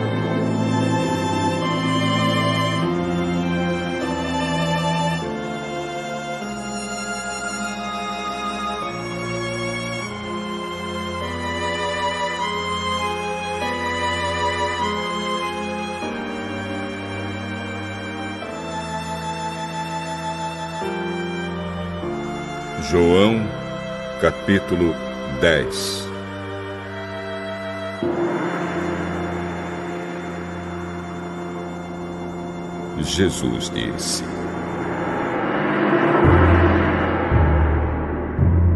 Eu afirmo a vocês que isto é verdade. Quem não entra no curral das ovelhas pela porta, mas pula o muro, é um ladrão e bandido. Mas quem entra pela porta é o pastor do rebanho. O porteiro abre a porta para ele. As ovelhas reconhecem a sua voz quando ele as chama pelo nome e ele as leva para fora do curral. Quando todas estão do lado de fora, ele vai na frente delas e elas o seguem porque conhecem a voz dele. Mas de jeito nenhum seguirão um estranho. Pelo contrário, elas fugirão, pois não conhecem a voz de estranhos. Jesus fez esta comparação, mas ninguém entendeu o que ele queria dizer. Então Jesus continuou: Eu afirmo a vocês que isto é verdade. Eu sou a porta por onde as ovelhas passam. Todos os que vieram antes de mim são ladrões e bandidos. Mas as ovelhas não deram atenção à voz deles. Eu sou a porta. Quem entrar por mim será salvo poderá entrar e sair e achará comida. O ladrão só vem para roubar, matar e destruir. Mas eu vim para que as ovelhas tenham vida, a vida completa. Eu sou o bom pastor. O bom pastor dá a vida pelas ovelhas.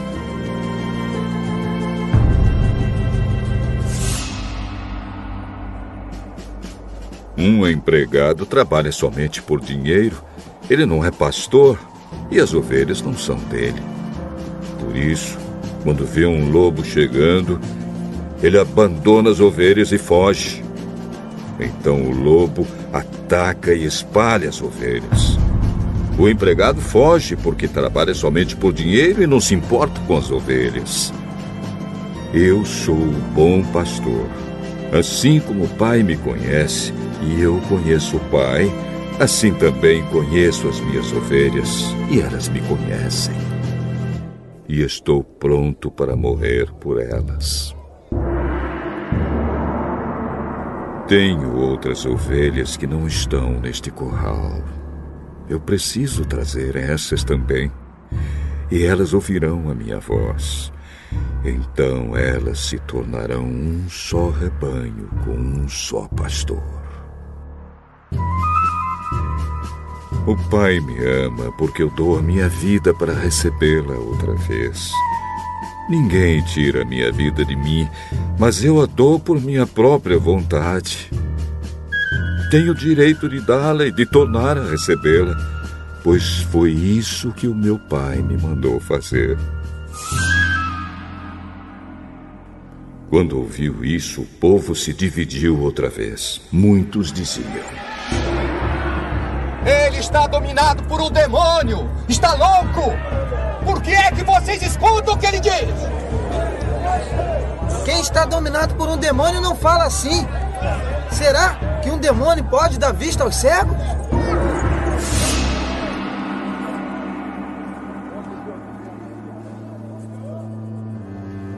Era inverno e em Jerusalém estavam comemorando a festa da dedicação. Jesus estava andando pelo pátio do templo, perto da entrada chamada Alpendre de Salomão. Então o povo se juntou em volta dele. Até quando você vai nos deixar na dúvida? Diga com franqueza: você é ou não é o Messias? Eu já disse, mas vocês não acreditaram. As obras que eu faço pelo poder do nome do meu Pai falam a favor de mim, mas vocês não creem porque não são minhas ovelhas. As minhas ovelhas escutam a minha voz e eu as conheço. E elas me seguem. eu lhes dou a vida eterna, e por isso elas nunca morrerão. Ninguém poderá arrancá-las da minha mão. O poder que Pai me deu é maior do que tudo, e ninguém pode arrancá-las da mão dele. Eu e o Pai somos um. Então eles tornaram a pegar pedras para matar Jesus. E ele disse: Eu fiz diante de vocês muitas coisas boas que o Pai me mandou fazer. Por causa de qual delas vocês querem me matar? Não é por causa de nenhuma coisa boa que queremos matá-lo. Mas porque ao dizer isso você está blasfemando contra Deus? Ah, você, que é apenas um ser humano, está se fazendo de Deus? Na lei de vocês está escrito que Deus disse: Vocês são deuses. Sabemos que as Escrituras sagradas sempre dizem a verdade. E sabemos que, de fato, Deus chamou de deuses aqueles que receberam a sua mensagem. Quanto a mim, o Pai me escolheu e me enviou ao mundo. Então, por que vocês dizem que blasfemo contra Deus quando afirmo que sou filho dele? Se não faço o que o meu Pai manda, não creiam em mim. Mas se eu faço e vocês não creem em mim, então creiam, pelo menos nas coisas que faço. E isso para que vocês fiquem sabendo de uma vez por todas que o Pai vive em mim e que eu vivo no Pai. A essa altura tentaram novamente prendê-lo, mas Jesus escapou das mãos deles. Ele voltou de novo para o lado leste do Rio Jordão, foi para o lugar onde João Batista tinha batizado antes e ficou lá. E muita gente ia vê-lo dizendo: João não fez nenhum milagre mas tudo que ele disse sobre Jesus é verdade. E naquele lugar muita gente creu em Jesus.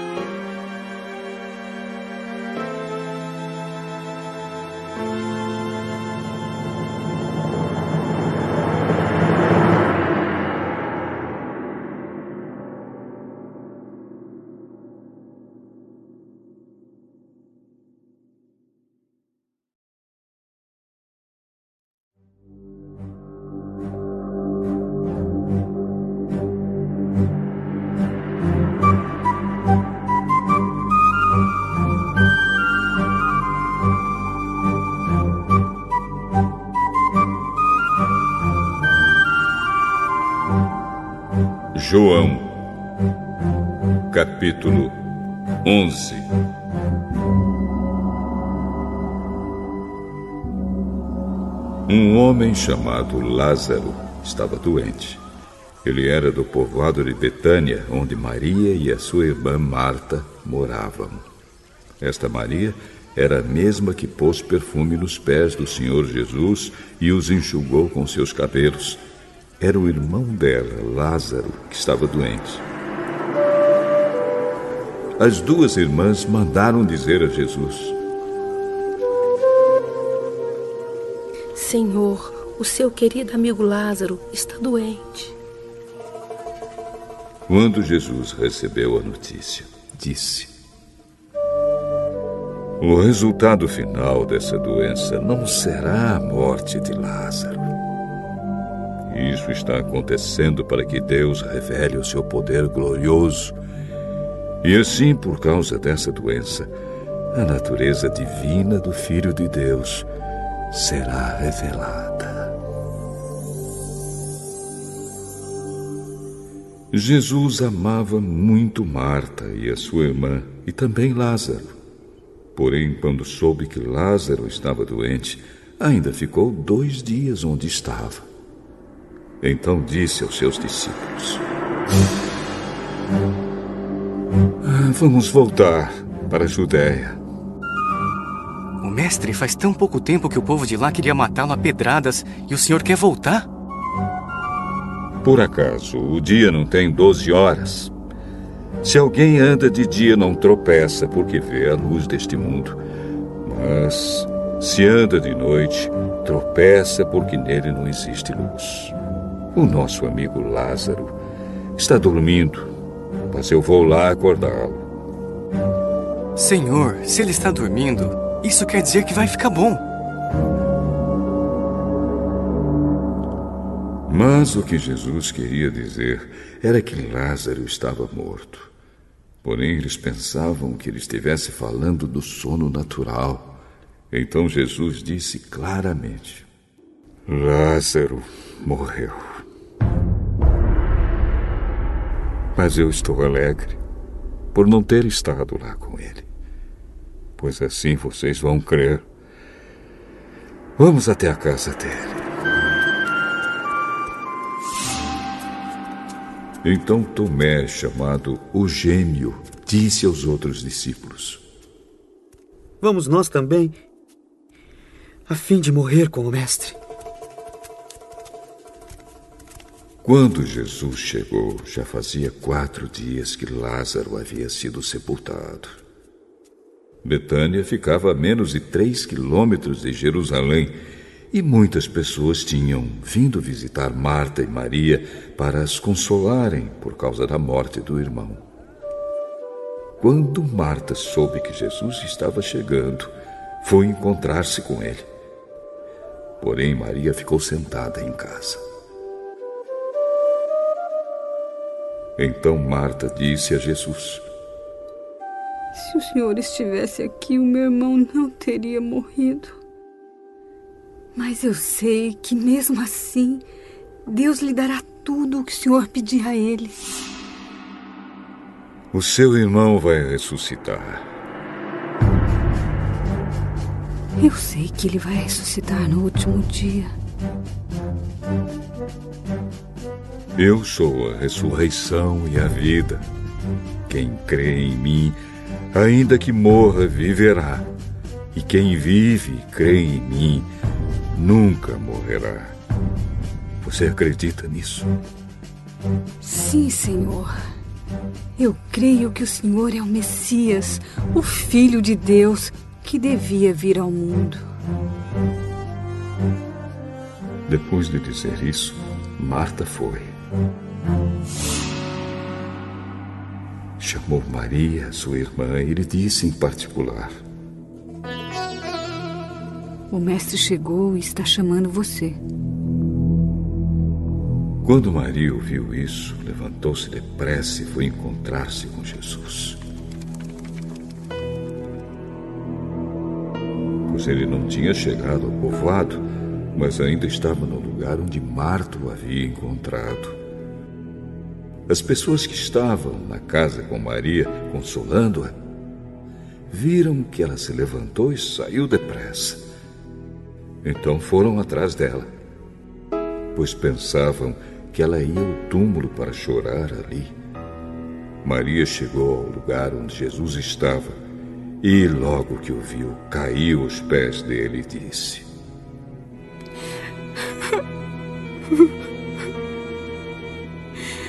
Se o Senhor tivesse estado aqui, o meu irmão não teria morrido. Jesus viu Maria chorando e viu as pessoas que estavam com ela chorando também. Então ficou muito comovido e aflito e perguntou: Onde foi que vocês o sepultaram? Venha ver, Senhor.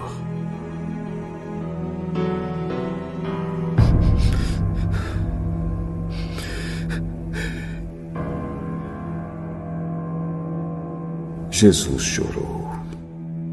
Então as pessoas disseram: Vejam como ele amava Lázaro. Ele curou o cego. Será que não poderia ter feito alguma coisa para que Lázaro não morresse? Jesus ficou outra vez muito comovido. Ele foi até o túmulo, que era uma gruta com uma pedra colocada na entrada, e ordenou: Tirem a pedra. Marta, a irmã do morto, disse: Senhor, ele está cheirando mal, pois já faz quatro dias que foi sepultado. Eu não lhe disse que, se você crer, você verá a revelação do poder glorioso de Deus.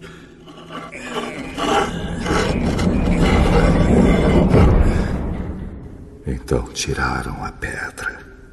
Jesus olhou para o céu e disse: Pai, eu te agradeço porque me ouviste. Eu sei que sempre me ouves, mas eu estou dizendo isso por causa de toda esta gente que está aqui, para que eles creiam que tu me enviaste.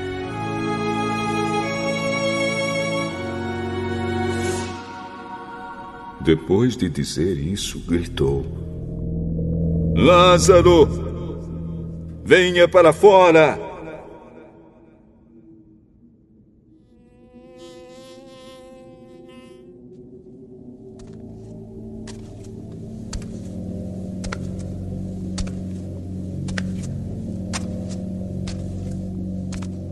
E o morto saiu. Os seus pés e as suas mãos estavam enfaixados com tiras de pano, e o seu rosto estava enrolado com um pano. Então Jesus disse: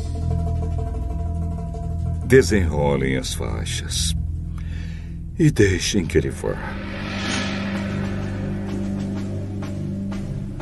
Muitas pessoas que tinham ido visitar Maria viram o que Jesus tinha feito e creram nele. Mas algumas pessoas voltaram e contaram aos fariseus o que ele havia feito. Então os fariseus e os chefes dos sacerdotes se reuniram com o conselho superior e disseram: O que é que nós vamos fazer? Esse homem está fazendo muitos milagres. Se deixarmos que ele continue fazendo essas coisas, todos vão crer nele. Aí as autoridades romanas agirão contra nós e destruirão o templo e o nosso país. Então Caifás, que naquele ano era o grande sacerdote, disse: Vocês não sabem nada. Será que não entendem? que para vocês é melhor que morra apenas um homem pelo povo do que deixar que o país todo seja destruído. Naquele momento, Caifás não estava falando por si mesmo. Mas, como ele era o grande sacerdote naquele ano, estava profetizando que Jesus ia morrer pela nação. E não somente pela nação, mas também para reunir em um só corpo todos os filhos de Deus que estão espalhados por toda parte. Então, daquele dia em diante, os líderes judeus fizeram planos para matar Jesus. Por isso ele já não andava publicamente na Judéia. Mas foi para uma região perto do deserto, a uma cidade chamada Efraim e ficou ali com seus discípulos. Faltava pouco tempo para a festa da Páscoa. Muitos judeus foram a Jerusalém antes da festa para tomar parte nas cerimônias de purificação. Eles procuravam Jesus e, no pátio do templo, perguntavam uns aos outros: O que, é que vocês acham? Será que ele vem à festa?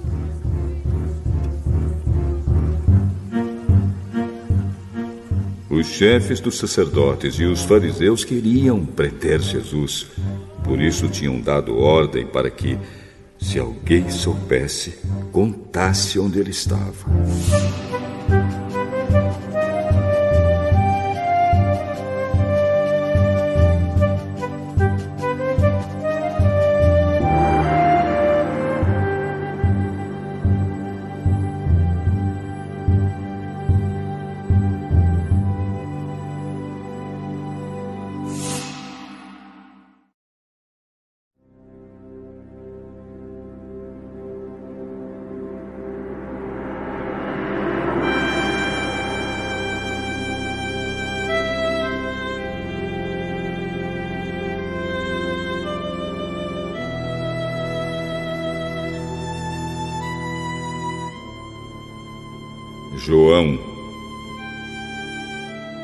Capítulo 12 Seis dias antes da Páscoa, Jesus foi ao povoado de Betânia, onde morava Lázaro, a quem ele tinha ressuscitado. Prepararam ali um jantar para Jesus. Marta ajudava a servir e Lázaro era um dos que estavam à mesa com ele. Então Maria pegou um frasco cheio de um perfume muito caro, feito de nardo puro.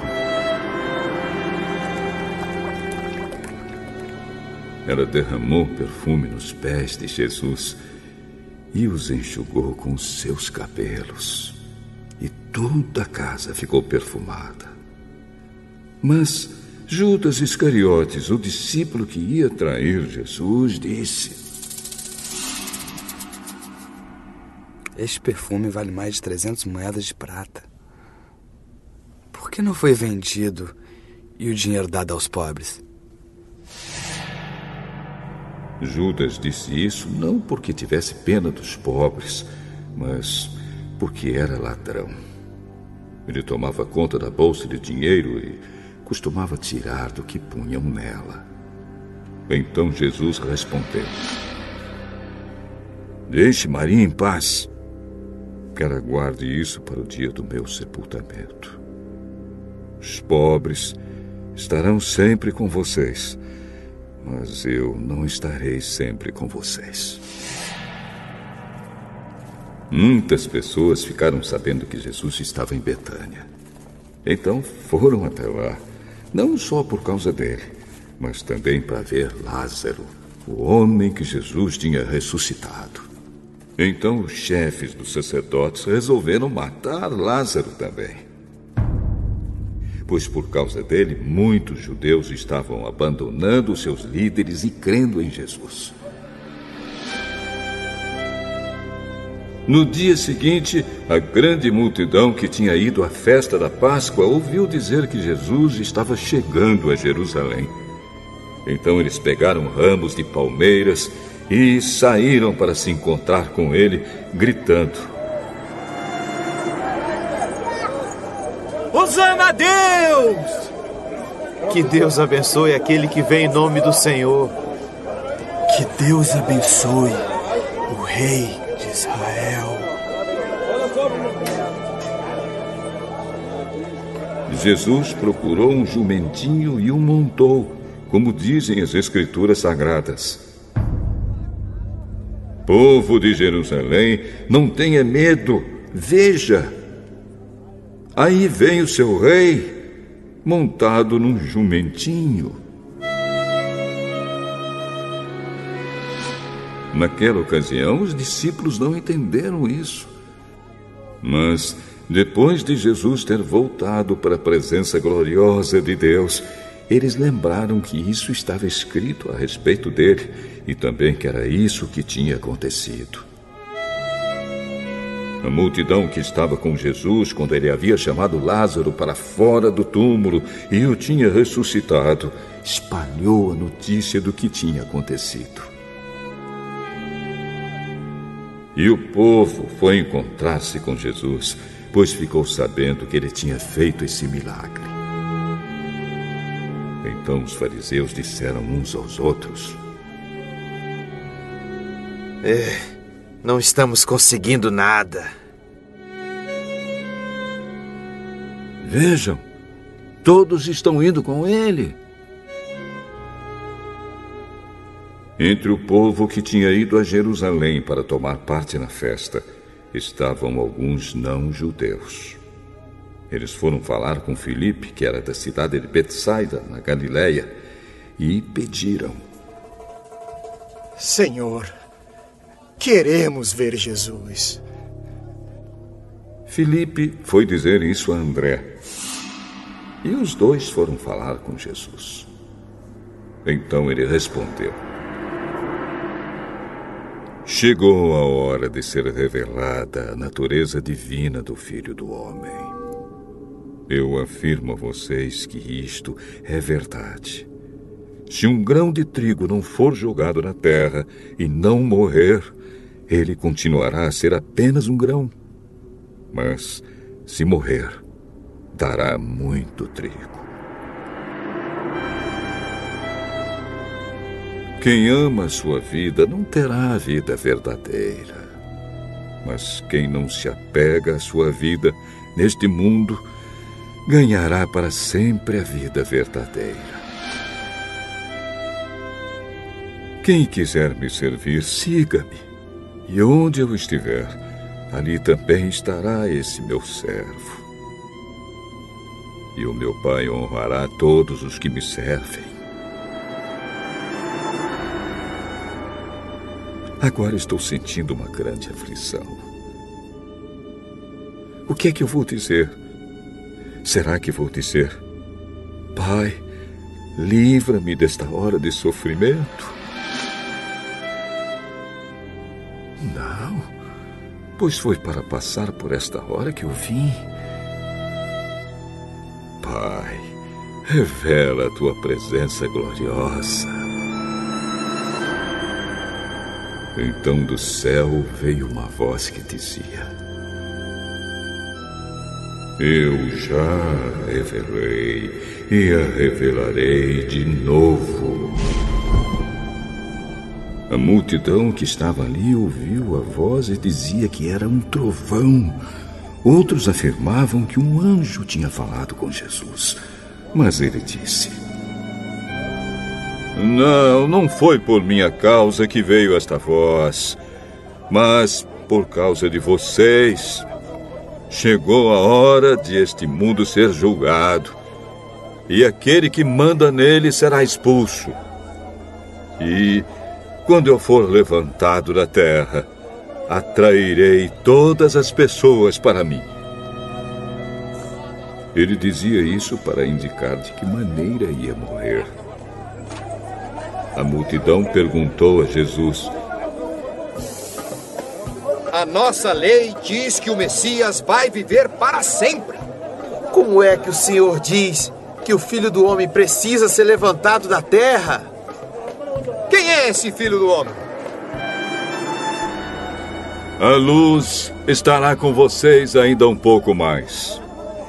Vivam a sua vida enquanto vocês têm esta luz para que a escuridão não caia de repente sobre vocês. Quem anda na escuridão não sabe para onde vai. Enquanto vocês têm a luz, creiam na luz para que possam viver na luz. Depois que Jesus disse isso, foi embora e se escondeu do povo. Eles tinham visto Jesus fazer todos esses milagres, mas não criam nele para que se cumprisse o que disse o profeta Isaías. Senhor, quem creu na nossa mensagem? E quem viu que era o Senhor que estava agindo? Não podiam crer, porque, como disse Isaías, Deus cegou os olhos deles e fechou a mente deles para que não vejam e não entendam e não se voltem para Ele e sejam curados por Ele. Isaías disse isso porque viu a revelação da natureza divina de Jesus e falou a respeito dele. No entanto, muitos líderes judeus creram em Jesus mas não falavam publicamente a favor dele, para que os fariseus não os expulsassem da sinagoga. Eles gostavam mais de ser elogiados pelas pessoas do que ser elogiados por Deus. Jesus disse bem alto: Quem crê em mim, não somente crê em mim, mas também naquele que me enviou. Quem me vê, vê também aquele que me enviou. Eu vim ao mundo como luz para quem crê em mim não fique na escuridão. Se alguém ouvir a minha mensagem e não a praticar, eu não o julgo, pois eu vim para salvar o mundo e não para julgá-lo. Quem me rejeita e não aceita a minha mensagem, já tem quem vai julgá-lo. As palavras que eu tenho dito serão o juiz dessa pessoa no último dia. Eu não tenho falado em meu próprio nome, mas o Pai que me enviou é quem me ordena o que devo dizer e anunciar. Eu sei que o seu mandamento dá a vida eterna. O que eu digo é justamente aquilo que o Pai me mandou dizer.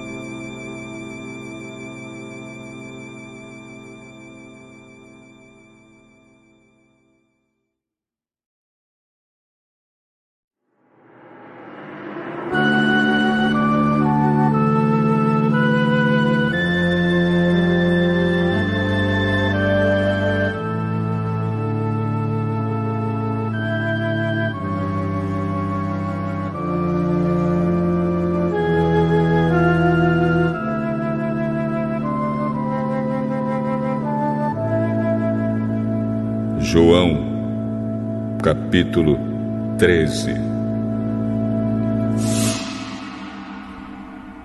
Faltava somente um dia para a festa da Páscoa. Jesus sabia que tinha chegado a hora de deixar este mundo e ir para o Pai. Ele sempre havia amado os seus que estavam neste mundo e os amou até o fim. Jesus e os seus discípulos estavam jantando. O diabo já havia posto na cabeça de Judas, filho de Simão Iscariotes, a ideia de trair Jesus. Jesus sabia que o Pai lhe tinha dado todo o poder. E sabia também que tinha vindo de Deus e ia para Deus. Então se levantou, tirou a sua capa, pegou uma toalha e amarrou na cintura. Em seguida, pôs água numa bacia e começou a lavar os pés dos discípulos e a enxugá-los com a toalha. Quando chegou perto de Simão Pedro, este lhe perguntou: Vai lavar os meus pés, Senhor? Agora você não entende o que estou fazendo. Porém, mais tarde vai entender. O senhor nunca lavará os meus pés. Se eu não lavar, você não será mais meu discípulo. Então, senhor, não lave somente os meus pés, lave também as minhas mãos e a minha cabeça. Quem já tomou banho está completamente limpo. E precisa lavar somente os pés. Vocês todos estão limpos. Isto é, todos menos um. Jesus sabia quem era o traidor. Foi por isso que disse: Todos menos um. Depois de lavar os pés dos seus discípulos, Jesus vestiu de novo a capa sentou-se outra vez à mesa e perguntou: Vocês entenderam o que eu fiz? Vocês me chamam de mestre, de senhor, e têm razão, pois eu sou mesmo. Se eu, o senhor e o mestre, lavei os pés de vocês, então vocês devem lavar os pés uns dos outros. Pois eu dei o exemplo para que vocês façam o que eu fiz. Eu afirmo a vocês que isto é verdade. O empregado não é mais importante do que o patrão, e o mensageiro não é mais importante do que aquele que o enviou. Já que vocês conhecem esta verdade, serão felizes se a praticarem. Não estou falando de vocês todos. Eu conheço aqueles que escolhi, pois tem de se cumprir o que as Escrituras Sagradas dizem. Aquele que toma refeições comigo se virou contra mim. Digo isso a vocês agora, antes que aconteça, para que quando acontecer, vocês creiam que eu sou quem sou. Eu afirmo a vocês que isto é verdade. Quem receber aquele que eu enviar estará também me recebendo. E quem me recebe, recebe aquele que me enviou. Depois de dizer isso, Jesus ficou muito aflito e declarou abertamente aos discípulos: Eu afirmo a vocês que isto é verdade. Um de vocês vai me trair. Então eles olharam uns para os outros sem saber de quem ele estava falando. Ao lado de Jesus estava sentado um deles, a quem Jesus amava. Simão Pedro fez um sinal para ele e disse: Pergunte de quem o Mestre está falando. Então aquele discípulo chegou mais perto de Jesus e perguntou: Senhor, quem é ele? É aquele a quem vou dar um pedaço de pão passado no molho. Em seguida, pegou um pedaço de pão, passou no molho e deu a Judas, filho de Simão Iscariotes. E assim que Judas recebeu o pão, Satanás entrou nele.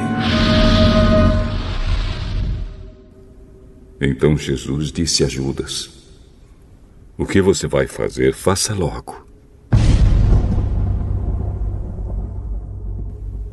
Nenhum dos que estavam à mesa entendeu por que Jesus disse isso. Como era Judas que tomava conta da bolsa do dinheiro, alguns pensaram que Jesus tinha mandado que ele comprasse alguma coisa para a festa ou desse alguma ajuda aos pobres. Judas recebeu o pão e saiu logo. E era noite. Quando Judas saiu, Jesus disse: Agora a natureza divina do Filho do Homem é revelada. E por meio dele é revelada também a natureza gloriosa de Deus. E se por meio dele a natureza gloriosa de Deus for revelada, então Deus revelará em si mesmo a natureza divina do Filho do Homem. E Deus fará isso agora mesmo. Meus filhos, não vou ficar com vocês por muito tempo. Vocês vão me procurar mas eu digo agora o que já disse aos líderes judeus. Vocês não podem ir para onde eu vou. Eu lhes dou este novo mandamento. Amem uns aos outros. Assim como eu os amei, amem também uns aos outros. Se tiverem amor uns pelos outros, Todos saberão que vocês são meus discípulos. Simão Pedro perguntou a Jesus: Senhor, para onde o senhor vai? Você não pode ir agora para onde eu for. Um dia você poderá me seguir. Senhor, por que eu não posso segui-lo agora? Estou pronto para morrer pelo Senhor. Está mesmo? Pois eu afirmo a você que isto é verdade. Antes que o galo cante, você dirá três vezes que não me conhece.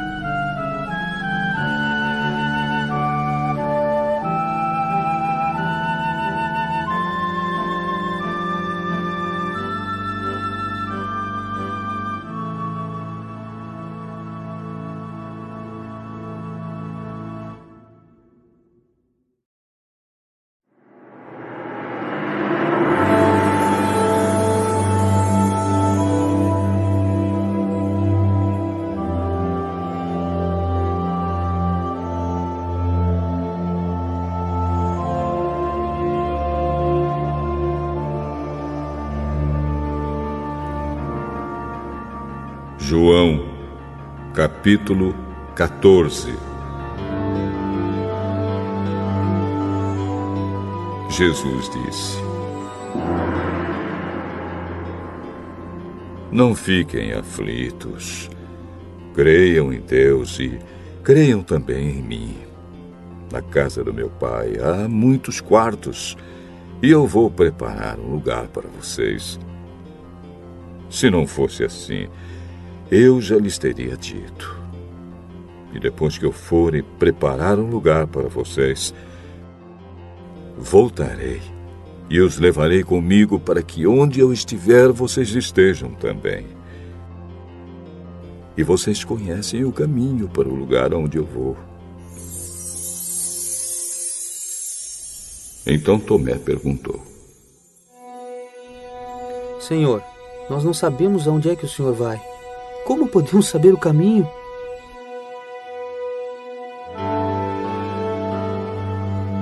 Eu sou o caminho, a verdade e a vida. Ninguém pode chegar até o Pai a não ser por mim. Agora que vocês me conhecem, conhecerão também o meu Pai. E desde agora vocês o conhecem e o têm visto.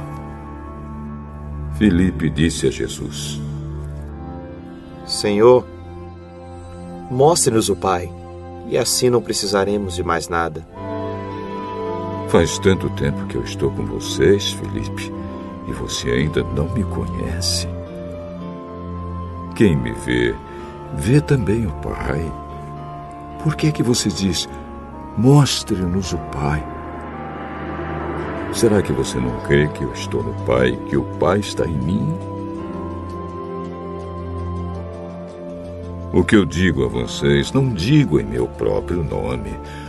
O Pai que está em mim é quem faz o seu trabalho. Creiam no que lhes digo. Eu estou no Pai e o Pai está em mim.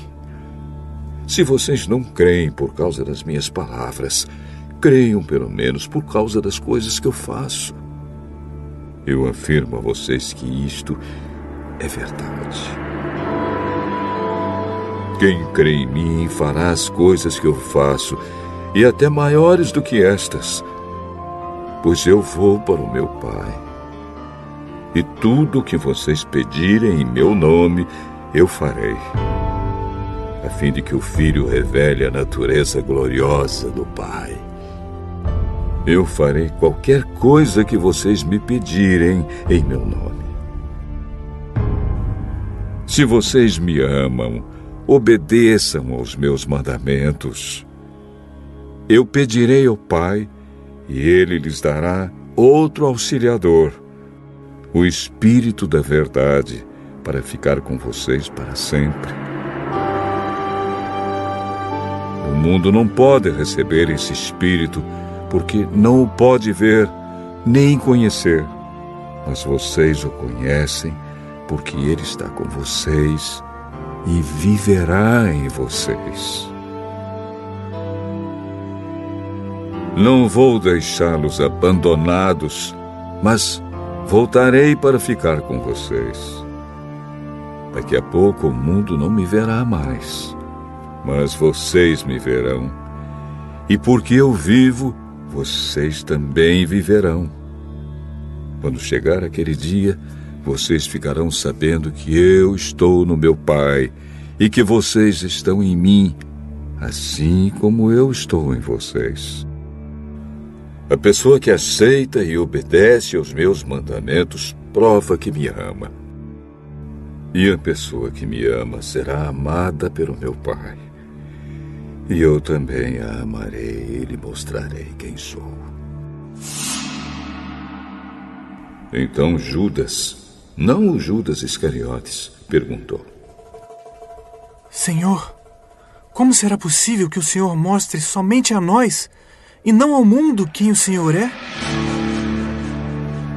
A pessoa que me ama obedecerá à minha mensagem, e o meu Pai a amará, e o meu Pai e eu viremos viver com ela. A pessoa que não me ama não obedece à minha mensagem, e a mensagem que vocês estão escutando não é minha, mas do Pai que me enviou.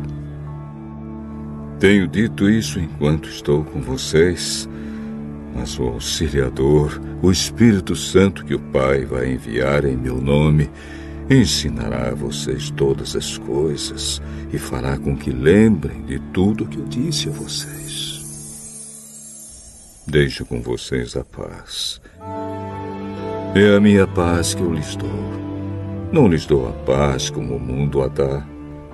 Não fiquem aflitos, nem tenham medo. Vocês ouviram o que eu disse. Eu vou, mas voltarei para ficar com vocês. Se vocês me amassem, ficariam alegres, sabendo que vou para o Pai pois o Pai é mais poderoso do que eu. Digo isso agora antes que essas coisas aconteçam, para que quando acontecerem, vocês creiam. Não posso continuar a falar com vocês por muito tempo, pois está chegando aquele que manda neste mundo. Ele não tem poder sobre mim, mas o mundo precisa saber que eu amo o Pai e que por isso faço tudo o que ele manda.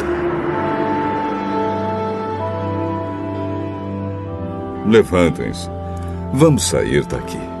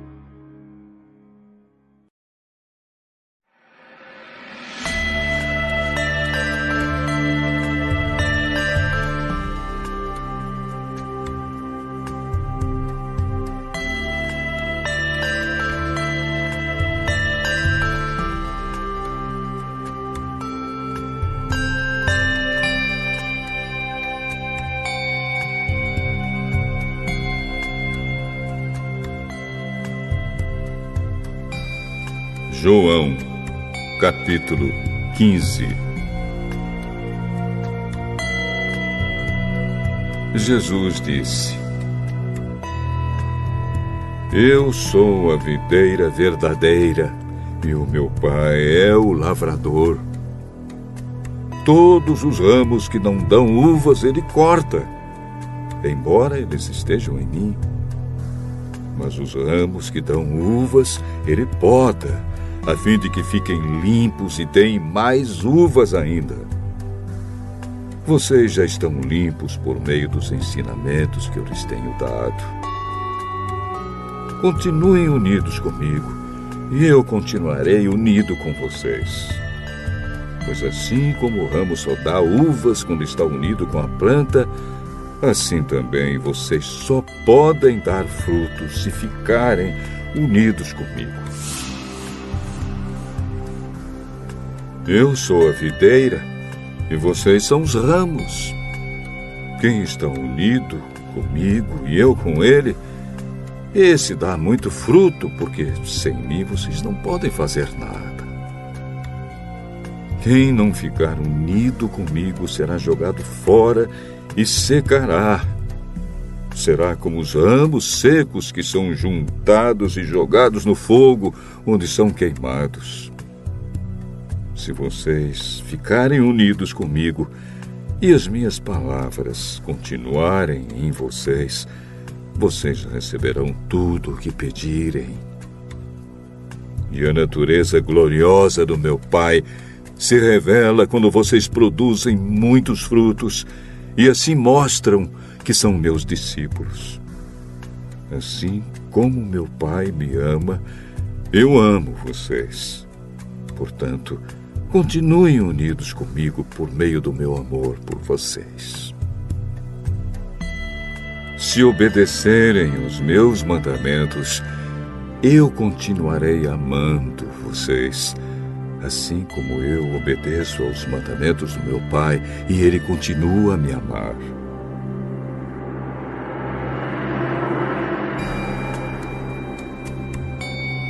Eu estou dizendo isso para que a minha alegria esteja em vocês e a alegria de vocês seja completa.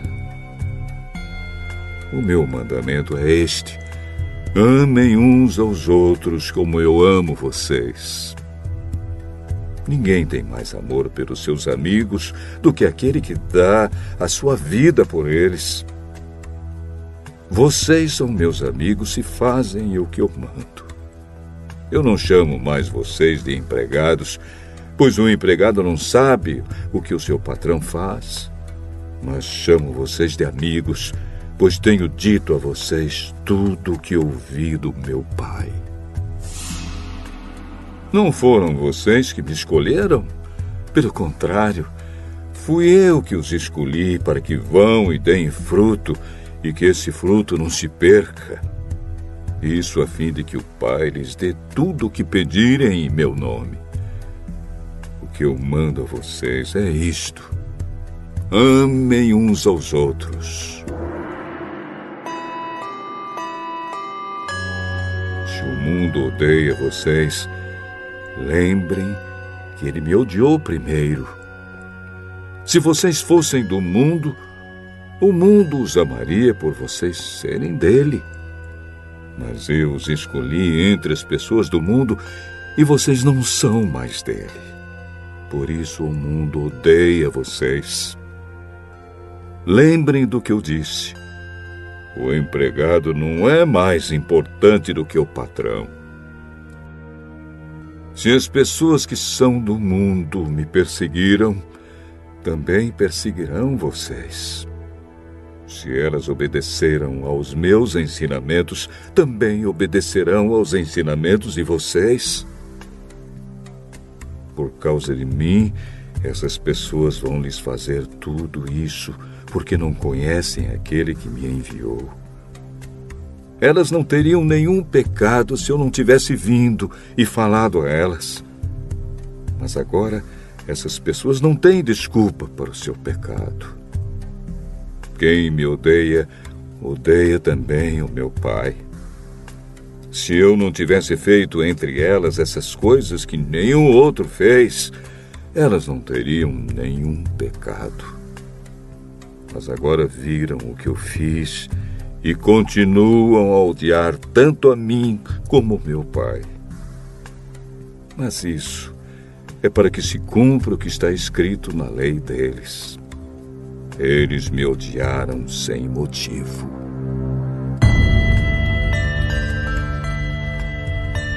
Quando chegar o auxiliador, o Espírito da Verdade que vem do Pai, ele falará a respeito de mim.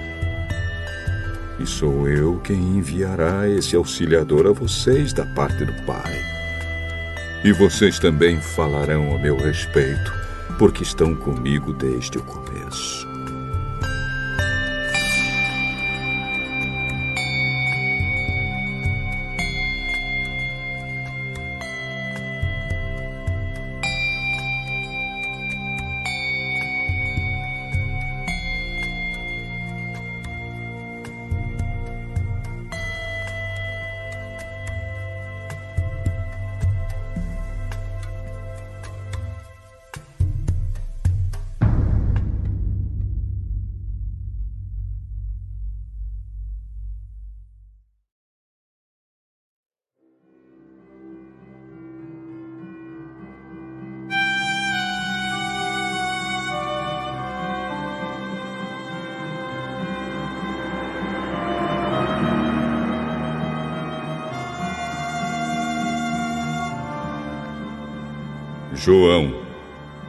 Capítulo 16 E Jesus disse ainda: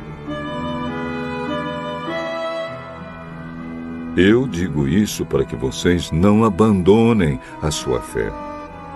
Vocês serão expulsos das sinagogas e chegará o tempo em que qualquer um que os matar pensará que está fazendo a vontade de Deus. Eles vão fazer essas coisas porque não conhecem nem o Pai nem a mim. Mas eu digo isso para que, quando essas coisas acontecerem, vocês lembrem que eu já os tinha avisado. Eu não disse isso antes, porque ainda estava com vocês. Porém, agora eu vou para junto daquele que me enviou, e nenhum de vocês me pergunta: onde é que o senhor vai? Mas, porque eu disse isso, o coração de vocês ficou cheio de tristeza. Eu falo a verdade quando digo que é melhor para vocês que eu vá, pois se não for, o auxiliador não virá. Mas se eu for, eu o enviarei a vocês. Quando o auxiliador vier, ele convencerá as pessoas do mundo de que elas têm uma ideia errada a respeito do pecado e do que é direito e justo e também do julgamento de Deus. As pessoas do mundo estão erradas a respeito do pecado, porque não creem em mim. Estão erradas a respeito do que é direito e justo, porque eu vou para o Pai e vocês não vão me ver mais. E também estão erradas a respeito do julgamento, porque aquele que manda neste mundo já está julgado.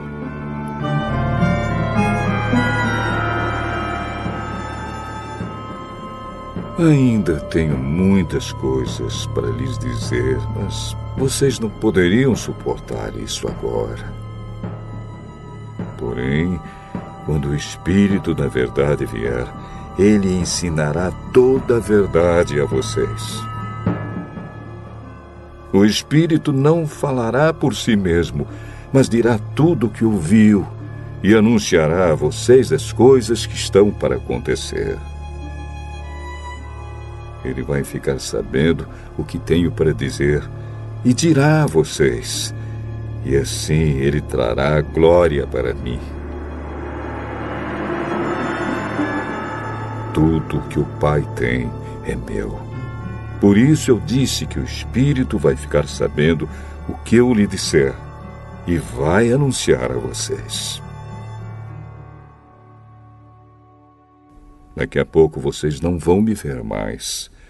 Porém, pouco depois, vão me ver novamente. Alguns dos seus discípulos comentaram: O que será que ele quer dizer? Ele afirma: Daqui a pouco vocês não vão me ver mais. Porém, pouco depois, vão me ver novamente. E diz também: É porque vou para o meu Pai. O que quer dizer pouco depois? Ah, não entendemos o que isso quer dizer. Jesus, sabendo que eles queriam lhe fazer perguntas, disse: Eu afirmei que daqui a pouco vocês não vão me ver mais e que pouco depois vão me ver novamente. Por acaso não é a respeito disso que vocês estão fazendo perguntas uns aos outros? Pois eu afirmo a vocês que isto é verdade. Vocês vão chorar e ficar tristes, mas as pessoas do mundo ficarão alegres. Vocês ficarão tristes, mas essa tristeza virará alegria. Quando uma mulher está para dar à luz, ela fica triste porque chegou a sua hora de sofrer, mas depois que a criança nasce, a mulher fica tão alegre que nem lembra mais do seu sofrimento. Assim acontece também com vocês. Agora estão tristes, mas eu os verei novamente. Aí vocês ficarão cheios de alegria e ninguém poderá tirar essa alegria de vocês. Quando chegar aquele dia, vocês não me pedirão nada. E eu afirmo a vocês que isto é verdade. Se vocês pedirem ao Pai alguma coisa em meu nome, Ele lhes dará. Até agora vocês não pediram nada em meu nome. Peçam e receberão, para que a alegria de vocês seja completa. Eu digo essas coisas a vocês por meio de comparações. Mas chegará o tempo em que não falarei mais por meio de comparações, pois falarei claramente a vocês a respeito do Pai. Naquele dia vocês pedirão coisas em meu nome. E eu digo que não precisarei pedir ao Pai em favor de vocês, pois o próprio Pai os ama. Ele os ama porque vocês de fato me amam e creem que vim de Deus. Eu vim do Pai e entrei no mundo. E agora deixo o mundo e vou para o Pai.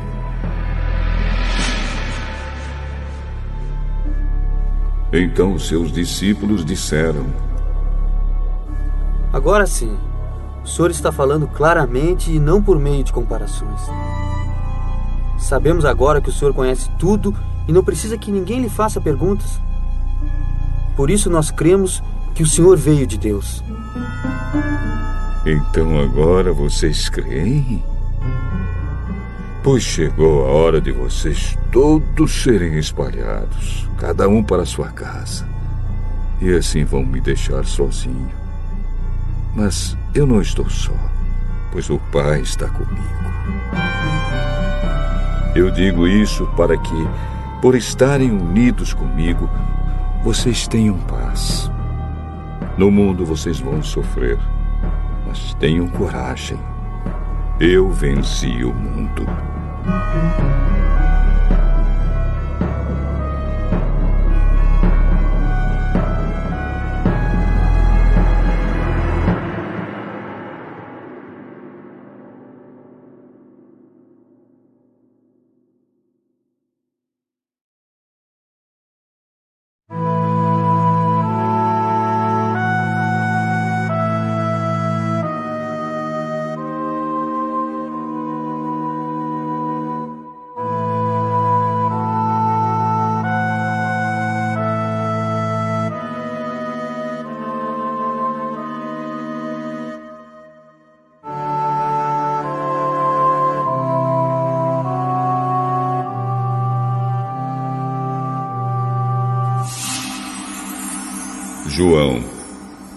Capítulo 17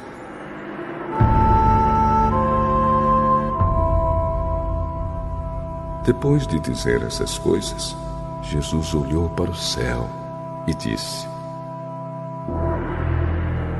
Pai, chegou a hora. Revela a natureza divina do teu filho a fim de que lhe revele a tua natureza gloriosa. Pois tens dado ao Filho autoridade sobre todos os seres humanos, para que lhe dê a vida eterna a todos os que lhe deste. E a vida eterna é esta: que eles conheçam a ti, que és o único Deus verdadeiro e conheçam também Jesus Cristo, que enviaste ao mundo. Eu revelei mundo a tua natureza gloriosa, terminando, assim, o trabalho que me deste para fazer. E agora, Pai, dá-me na tua presença a mesma grandeza divina que eu tinha contigo antes de o mundo existir. Eu mostrei quem tu és para aqueles que tiraste do mundo e me deste. Eles eram teus e tu os deste para mim. Eles têm obedecido à tua mensagem. Agora sabem que tudo que me tens dado vem de ti. Pois eu lhes entreguei a mensagem que tu me deste, e eles a receberam e ficaram sabendo que é verdade que eu vim de ti e creram que tu me enviaste. Eu peço a favor deles. Não peço em favor do mundo, mas por aqueles que me deste, pois são teus. Tudo que é meu é teu, e tudo que é teu é meu, e a minha natureza divina se revela por meio daqueles que me deste. Agora estou indo para perto de ti. Eles continuam no mundo, mas eu não estou mais no mundo. Pai Santo, pelo poder do teu nome, o nome que me deste, guarda-os para que sejam um, assim como tu e eu somos um. Quando estava com eles no mundo, eu os guardava pelo poder do teu nome, o mesmo nome que me deste. Tomei conta deles, e nenhum se perdeu, a não ser aquele que já ia se perder, para que se cumprisse o que as Escrituras Sagradas dizem. E agora estou indo para perto de ti. Mas digo isso enquanto estou no mundo, para que o coração deles fique cheio da minha alegria. Eu lhes dei a tua mensagem, mas o mundo ficou com ódio deles, porque eles não são do mundo, como eu também não sou. Não peço que os tires do mundo, mas que os guardes do maligno. Assim como eu não sou do mundo, eles também não são. Que eles sejam teus por meio da verdade. A tua mensagem é a verdade. Assim como tu me enviaste ao mundo, eu também os enviei. Em favor deles, eu me entrego completamente a ti. Faço isso para que, de fato, eles também sejam completamente teus. Não peço somente por eles, mas também em favor das pessoas que vão crer em mim por meio da mensagem deles. E peço que todos sejam um. E assim como tu, meu Pai, estás unido comigo, eu estou unido contigo que todos os que crerem também estejam unidos a nós, para que o mundo creia que tu me enviaste. A natureza divina que tu me deste, eu reparti com eles, a fim de que possam ser um, assim como tu e eu somos um. Eu estou unido com eles e tu estás unido comigo para que eles sejam completamente unidos, a fim de que o mundo saiba que me enviaste e que amas os meus seguidores como também me amas. Pai, quero que onde eu estiver, aqueles que me deste estejam comigo, a fim de que vejam a minha natureza divina que tu me deste pois me amaste antes da criação do mundo. Pai justo, o mundo não te conhece, mas eu te conheço. E aqueles que me deste sabem que tu me enviaste. Eu fiz com que eles te conheçam e continuarei a fazer isso, para que o amor que tens por mim esteja neles e para que eu também esteja unido com eles.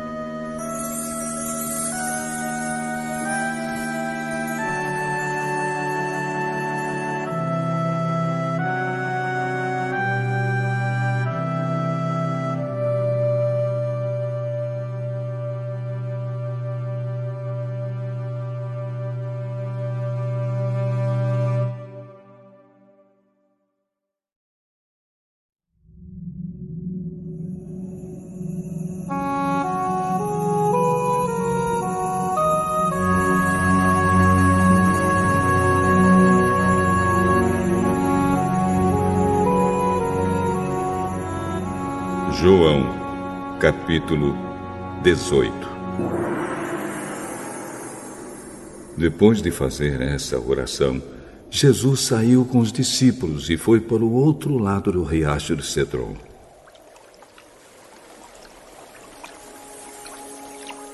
Havia ali um jardim onde Jesus entrou com eles.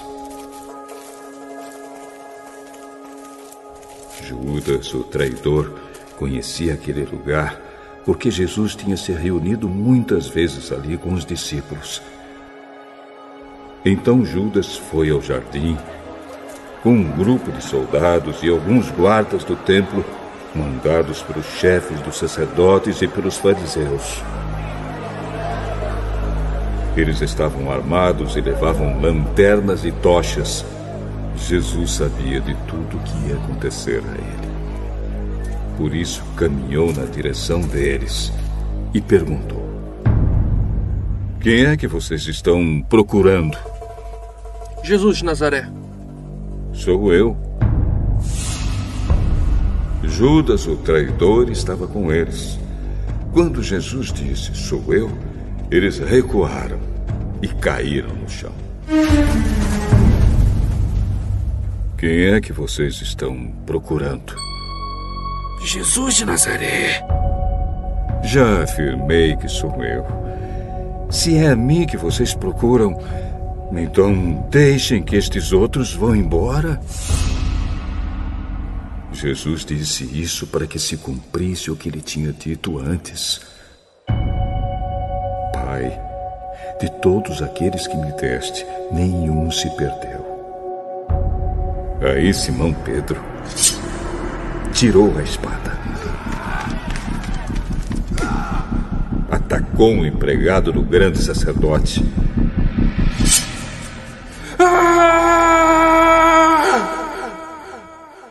E cortou a orelha direita dele. O nome do empregado era Malco. Mas Jesus disse a Pedro: Guarde a sua espada. Por acaso você pensa que eu não vou beber o cálice de sofrimento que o Pai me deu? Em seguida, os soldados, o comandante e os guardas do templo prenderam Jesus e o amarraram. Então o levaram primeiro até a casa de Anás. Anás era o sogro de Caifás, que naquele ano era o grande sacerdote. Caifás era quem tinha dito aos líderes judeus que era melhor para eles que morresse apenas um homem pelo povo. Simão Pedro foi seguindo Jesus junto com outro discípulo. Esse discípulo era conhecido do grande sacerdote e por isso conseguiu entrar no pátio da casa dele junto com Jesus. Mas Pedro ficou do lado de fora, perto da porta. O outro discípulo, que era conhecido do grande sacerdote, saiu e falou com a empregada que tomava conta da porta então ela deixou Pedro entrar e lhe perguntou: Você. Você não é um dos seguidores daquele homem? Eu? Não. Por causa do frio, os empregados e os guardas tinham feito uma fogueira e estavam se aquecendo de pé em volta dela. Pedro estava de pé, no meio deles, aquecendo-se também. O grande sacerdote fez algumas perguntas a Jesus a respeito dos seus seguidores e dos seus ensinamentos. E Jesus respondeu: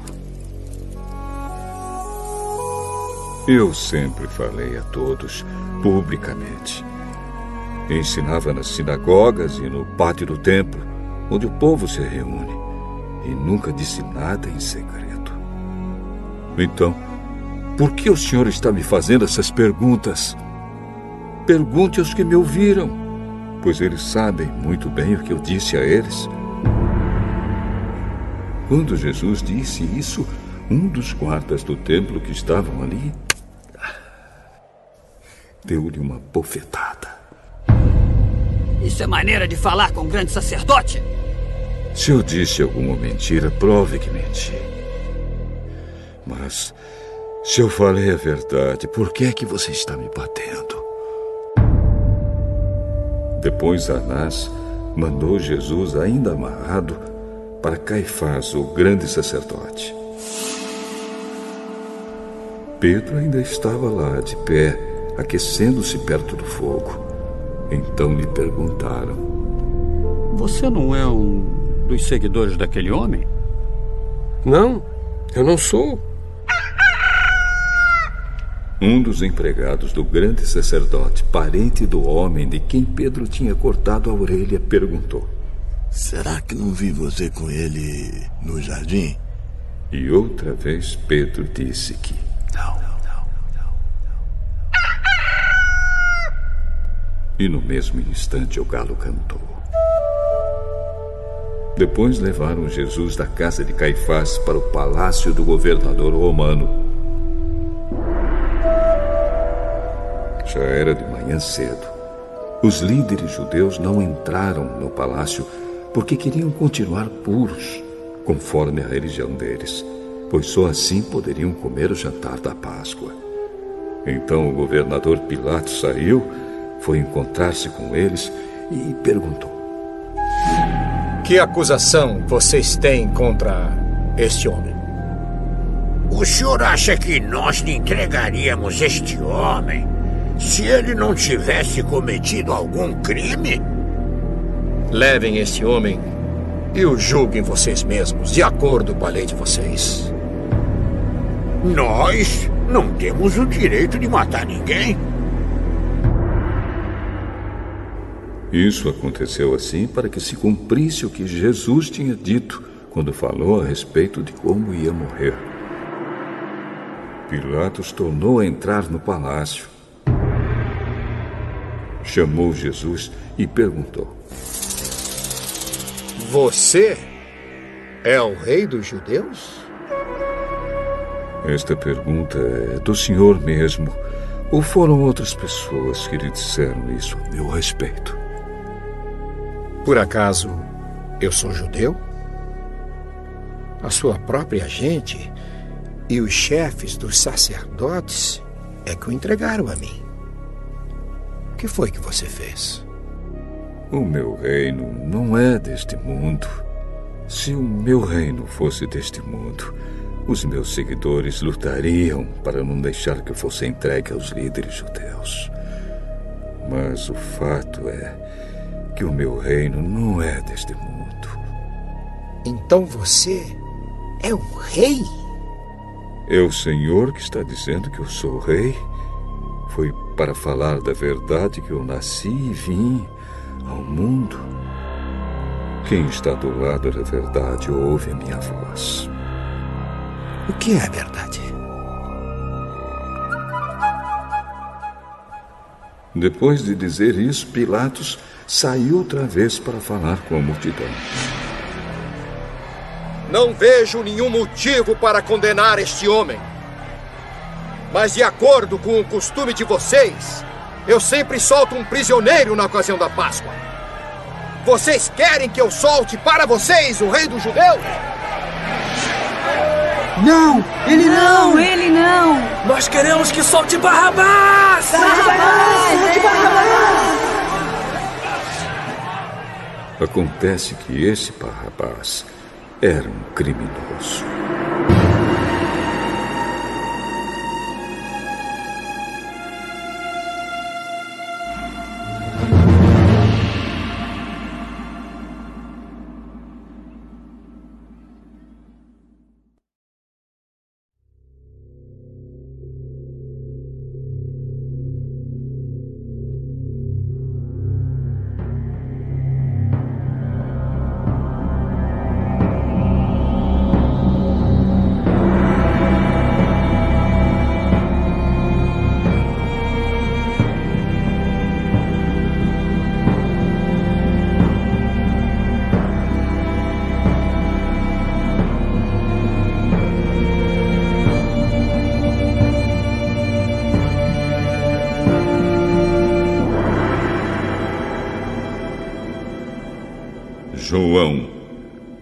Capítulo 19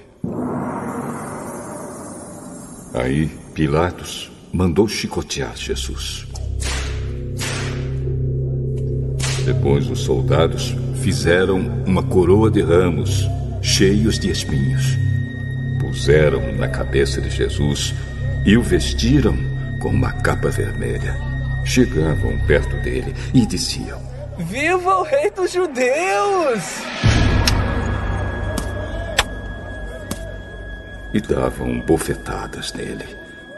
Aí Pilatos saiu outra vez e disse para a multidão: Escutem! Vou trazer o homem aqui para que vocês saibam que não encontro nenhum motivo para condená-lo.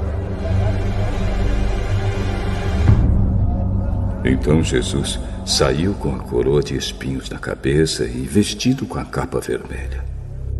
Vejam, aqui está o homem. Quando os chefes dos sacerdotes e os guardas do templo viram Jesus, começaram a gritar: Crucifica! Ai, crucifica ele! Crucifica! Crucifica! Vocês que o levem e o crucifiquem! Eu não encontro nenhum motivo para condenar esse homem. Nós temos uma lei e ela diz que esse homem deve morrer porque afirma que é o filho de Deus. Quando Pilatos ouviu isso, ficou com mais medo ainda. Entrou outra vez no palácio e perguntou a Jesus: De onde você é? Mas Jesus não respondeu nada. Você não quer falar comigo? Lembre que eu tenho autoridade tanto para soltá-lo como para mandar crucificá-lo. O Senhor só tem autoridade sobre mim porque ela lhe foi dada por Deus. Por isso, aquele que me entregou ao Senhor é culpado de um pecado maior.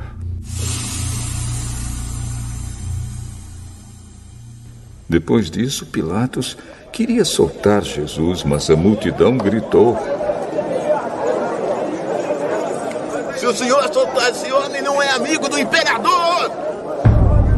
Pois quem diz que é rei é inimigo do imperador. Quando Pilatos ouviu isso,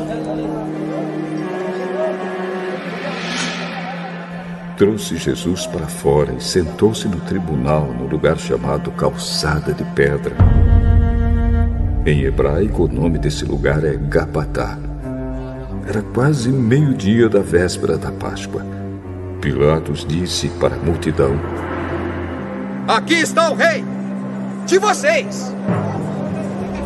Vai, crucifica ele! Crucifica! Crucifica! Então Pilatos perguntou: Querem que eu crucifique o rei de vocês? Mas os chefes dos sacerdotes responderam: O nosso único rei é o imperador!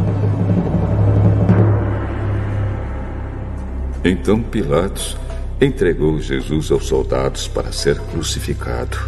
E eles o levaram.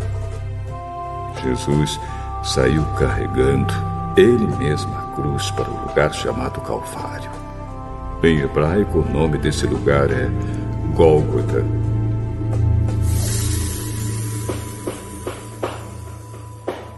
Ali os soldados pregaram Jesus na cruz e crucificaram também outros dois homens, um de cada lado dele.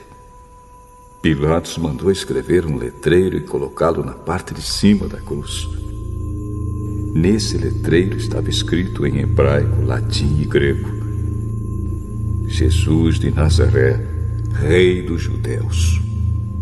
Muitas pessoas leram o letreiro porque o lugar em que Jesus foi crucificado ficava perto da cidade. Então os chefes dos sacerdotes disseram a Pilatos: Não escreva, Rei dos Judeus. Escreva: Este homem disse: Eu sou Rei dos Judeus. O que escrevi, escrevi. Depois que os soldados crucificaram Jesus, pegaram as roupas dele e dividiram em quatro partes, uma para cada um. Mas a túnica era sem costura, toda tecida numa peça só, de alto a baixo. Por isso os soldados disseram uns aos outros: Não, não vamos rasgar a túnica. Vamos tirar sorte para ver quem fica com ela. Isso aconteceu para que se cumprisse o que as Escrituras Sagradas dizem. Repartiram entre si as minhas roupas e fizeram sorteio da minha túnica. E foi isso que os soldados fizeram. Perto da cruz de Jesus estavam a sua mãe e a irmã dela, e Maria, a esposa de Clopas, e também Maria Madalena. Quando Jesus viu a sua mãe e perto dela o discípulo que ele amava, disse a ela: Este é o seu filho.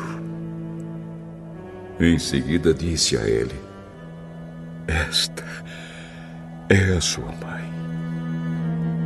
E esse discípulo levou a mãe de Jesus para morar dali em diante na casa dele. Agora Jesus sabia que tudo estava completado. Então, para que se cumprisse o que dizem as Escrituras Sagradas, disse: Estou com sede. Havia ali uma vasilha cheia de vinho comum. Molharam no vinho uma esponja, puseram a esponja num bastão de sopo e a encostaram na boca de Jesus. Quando ele tomou o vinho, disse: Tudo está completado.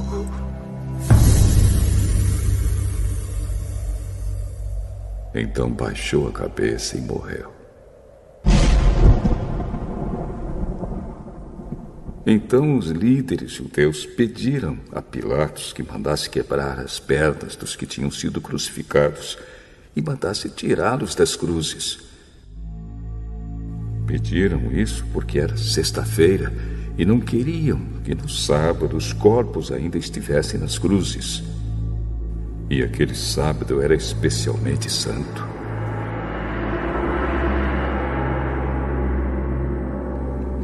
Os soldados foram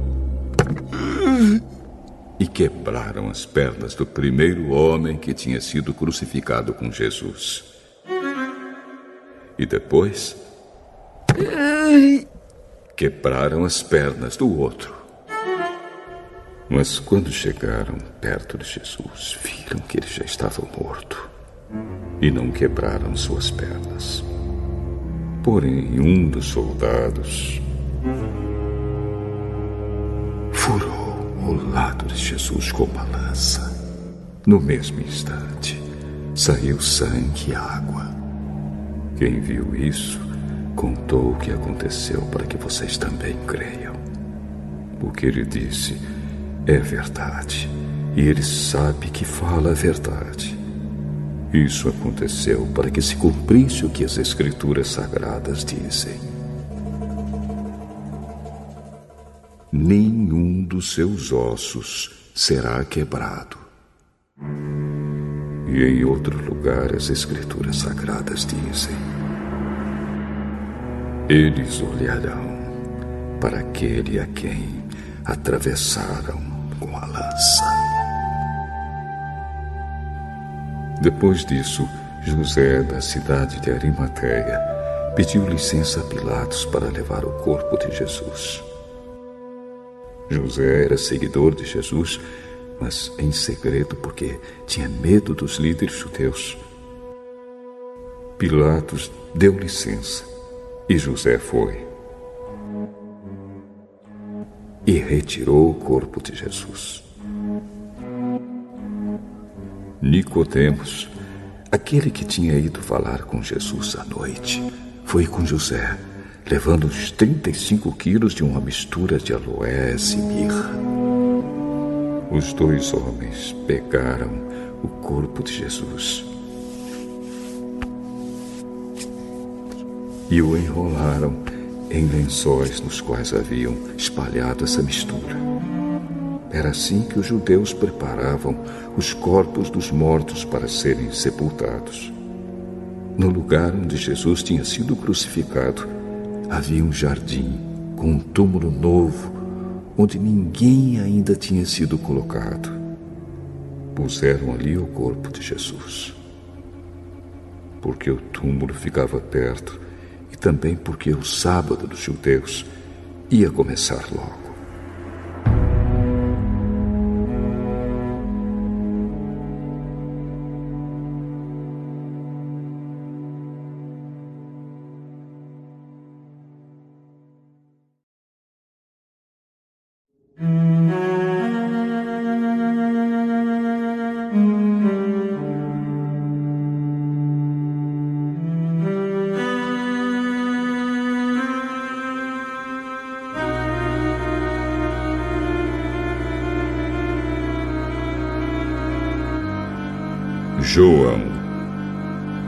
Capítulo 20. Domingo bem cedo, quando ainda estava escuro, Maria Madalena foi até o túmulo e viu que a pedra que tapava a entrada tinha sido tirada. Então foi correndo até o lugar onde estavam Simão Pedro e outro discípulo, aquele que Jesus amava, e disse: Tiraram o Senhor Jesus do túmulo e não sabemos onde puseram. Então Pedro e outro discípulo foram até o túmulo. Os dois saíram correndo juntos. Mas o outro correu mais depressa do que Pedro e chegou primeiro. Ele se abaixou para olhar lá dentro e viu os lençóis de linho porém não entrou no túmulo. Mas Pedro, que chegou logo depois, entrou. Ele também viu os lençóis colocados ali e a faixa que tinham posto em volta da cabeça de Jesus. A faixa não estava junto com os lençóis, mas estava enrolada ali ao lado. Aí o outro discípulo, que havia chegado primeiro, também entrou no túmulo. Ele viu e creu. Eles ainda não tinham entendido as Escrituras Sagradas que dizem que era preciso que Jesus ressuscitasse. E os dois voltaram para casa. Maria Madalena tinha ficado perto da entrada do túmulo, chorando.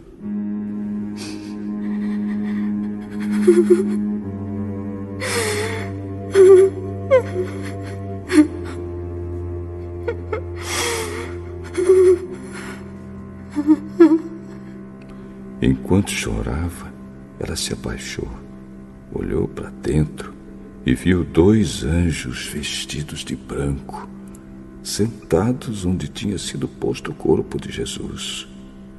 Um estava na cabeceira e o outro nos pés. Os anjos perguntaram: Mulher, por que você está chorando? Levar embora o meu senhor. E eu não sei onde o puseram. Depois de dizer isso, ela virou para trás e viu Jesus ali de pé, mas não o reconheceu. Então Jesus perguntou: Mulher, por que você está chorando? Quem é que você está procurando? Ela pensou que ele era o jardineiro e por isso respondeu: Se o senhor o tirou daqui, diga onde o colocou e eu irei buscá-lo. Maria. Ela virou e respondeu em hebraico: Rabone. Esta palavra quer dizer mestre. Não me segure, pois ainda não subi para o meu pai. Faça encontrar com os meus irmãos e diga a eles que eu vou subir para aquele que é o meu pai e o pai deles, o meu Deus e o Deus deles. Então Maria Madalena foi e disse aos discípulos de Jesus: Eu vi o Senhor. E contou o que Jesus lhe tinha dito. Naquele mesmo domingo, à tarde, os discípulos de Jesus estavam reunidos de portas trancadas, com medo dos líderes judeus. Então Jesus chegou. Ficou no meio deles e disse: Que a paz esteja com vocês. Em seguida, mostrou a eles as suas mãos e o seu lado. E todos ficaram muito alegres ao verem o Senhor. Que a paz esteja com vocês. Assim como o Pai me enviou, eu também envio vocês. Depois Jesus soprou sobre eles e disse: Recebam o Espírito Santo. Se vocês perdoarem os pecados de alguém, esses pecados são perdoados. Mas, se não perdoarem, eles não são perdoados. Acontece que Tomé, um dos discípulos que era chamado de Eugênio, não estava com eles quando Jesus chegou. Então os outros discípulos disseram a Tomé: Nós vimos o Senhor. Se eu não vir o sinal dos pregos nas mãos dele, e não tocar ali com o meu dedo, e também se não puser a minha mão no lado dele, não vou crer.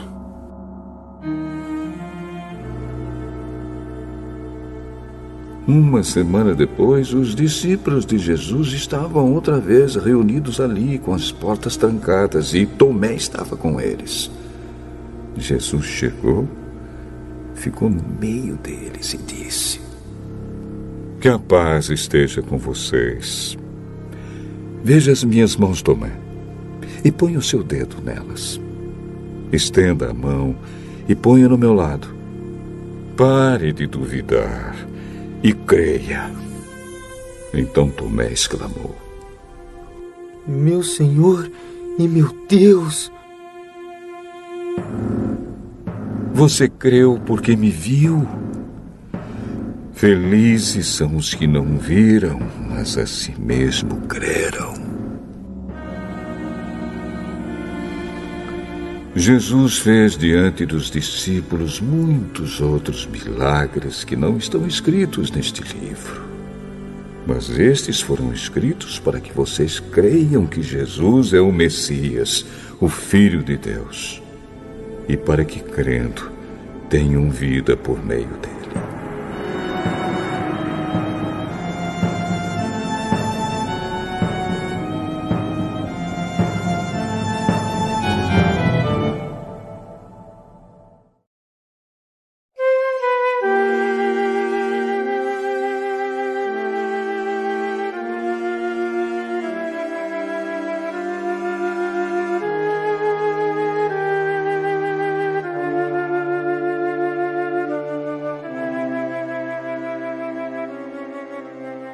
João, capítulo 21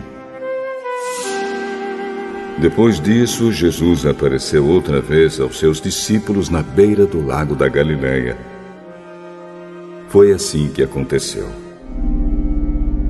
Estavam juntos Simão Pedro e Tomé, chamado o Gêmeo, Natanael, que era de Caná da Galileia, os filhos de Zebedeu e mais dois discípulos. Simão Pedro disse aos outros: Eu vou pescar. Nós também vamos pescar com você. Então foram todos e subiram no barco. Mas naquela noite não pescaram nada. De manhã, quando começava a clarear, Jesus estava na praia. Porém, eles não sabiam que era ele. Então Jesus perguntou: Moços, vocês pescaram alguma coisa? Nada. Joguem a rede do lado direito do barco, que vocês acharão peixe. Eles jogaram a rede. E logo depois já não conseguiam puxá-la para dentro do barco por causa da grande quantidade de peixes que havia nela. Aí o discípulo que Jesus amava disse a Pedro: É o Senhor Jesus.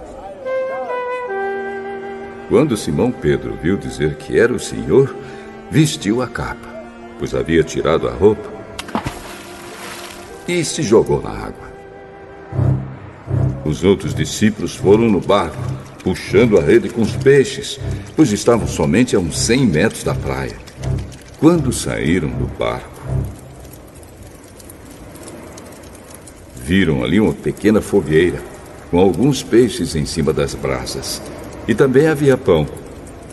Então Jesus disse: Tragam algum desses peixes que vocês acabaram de pescar.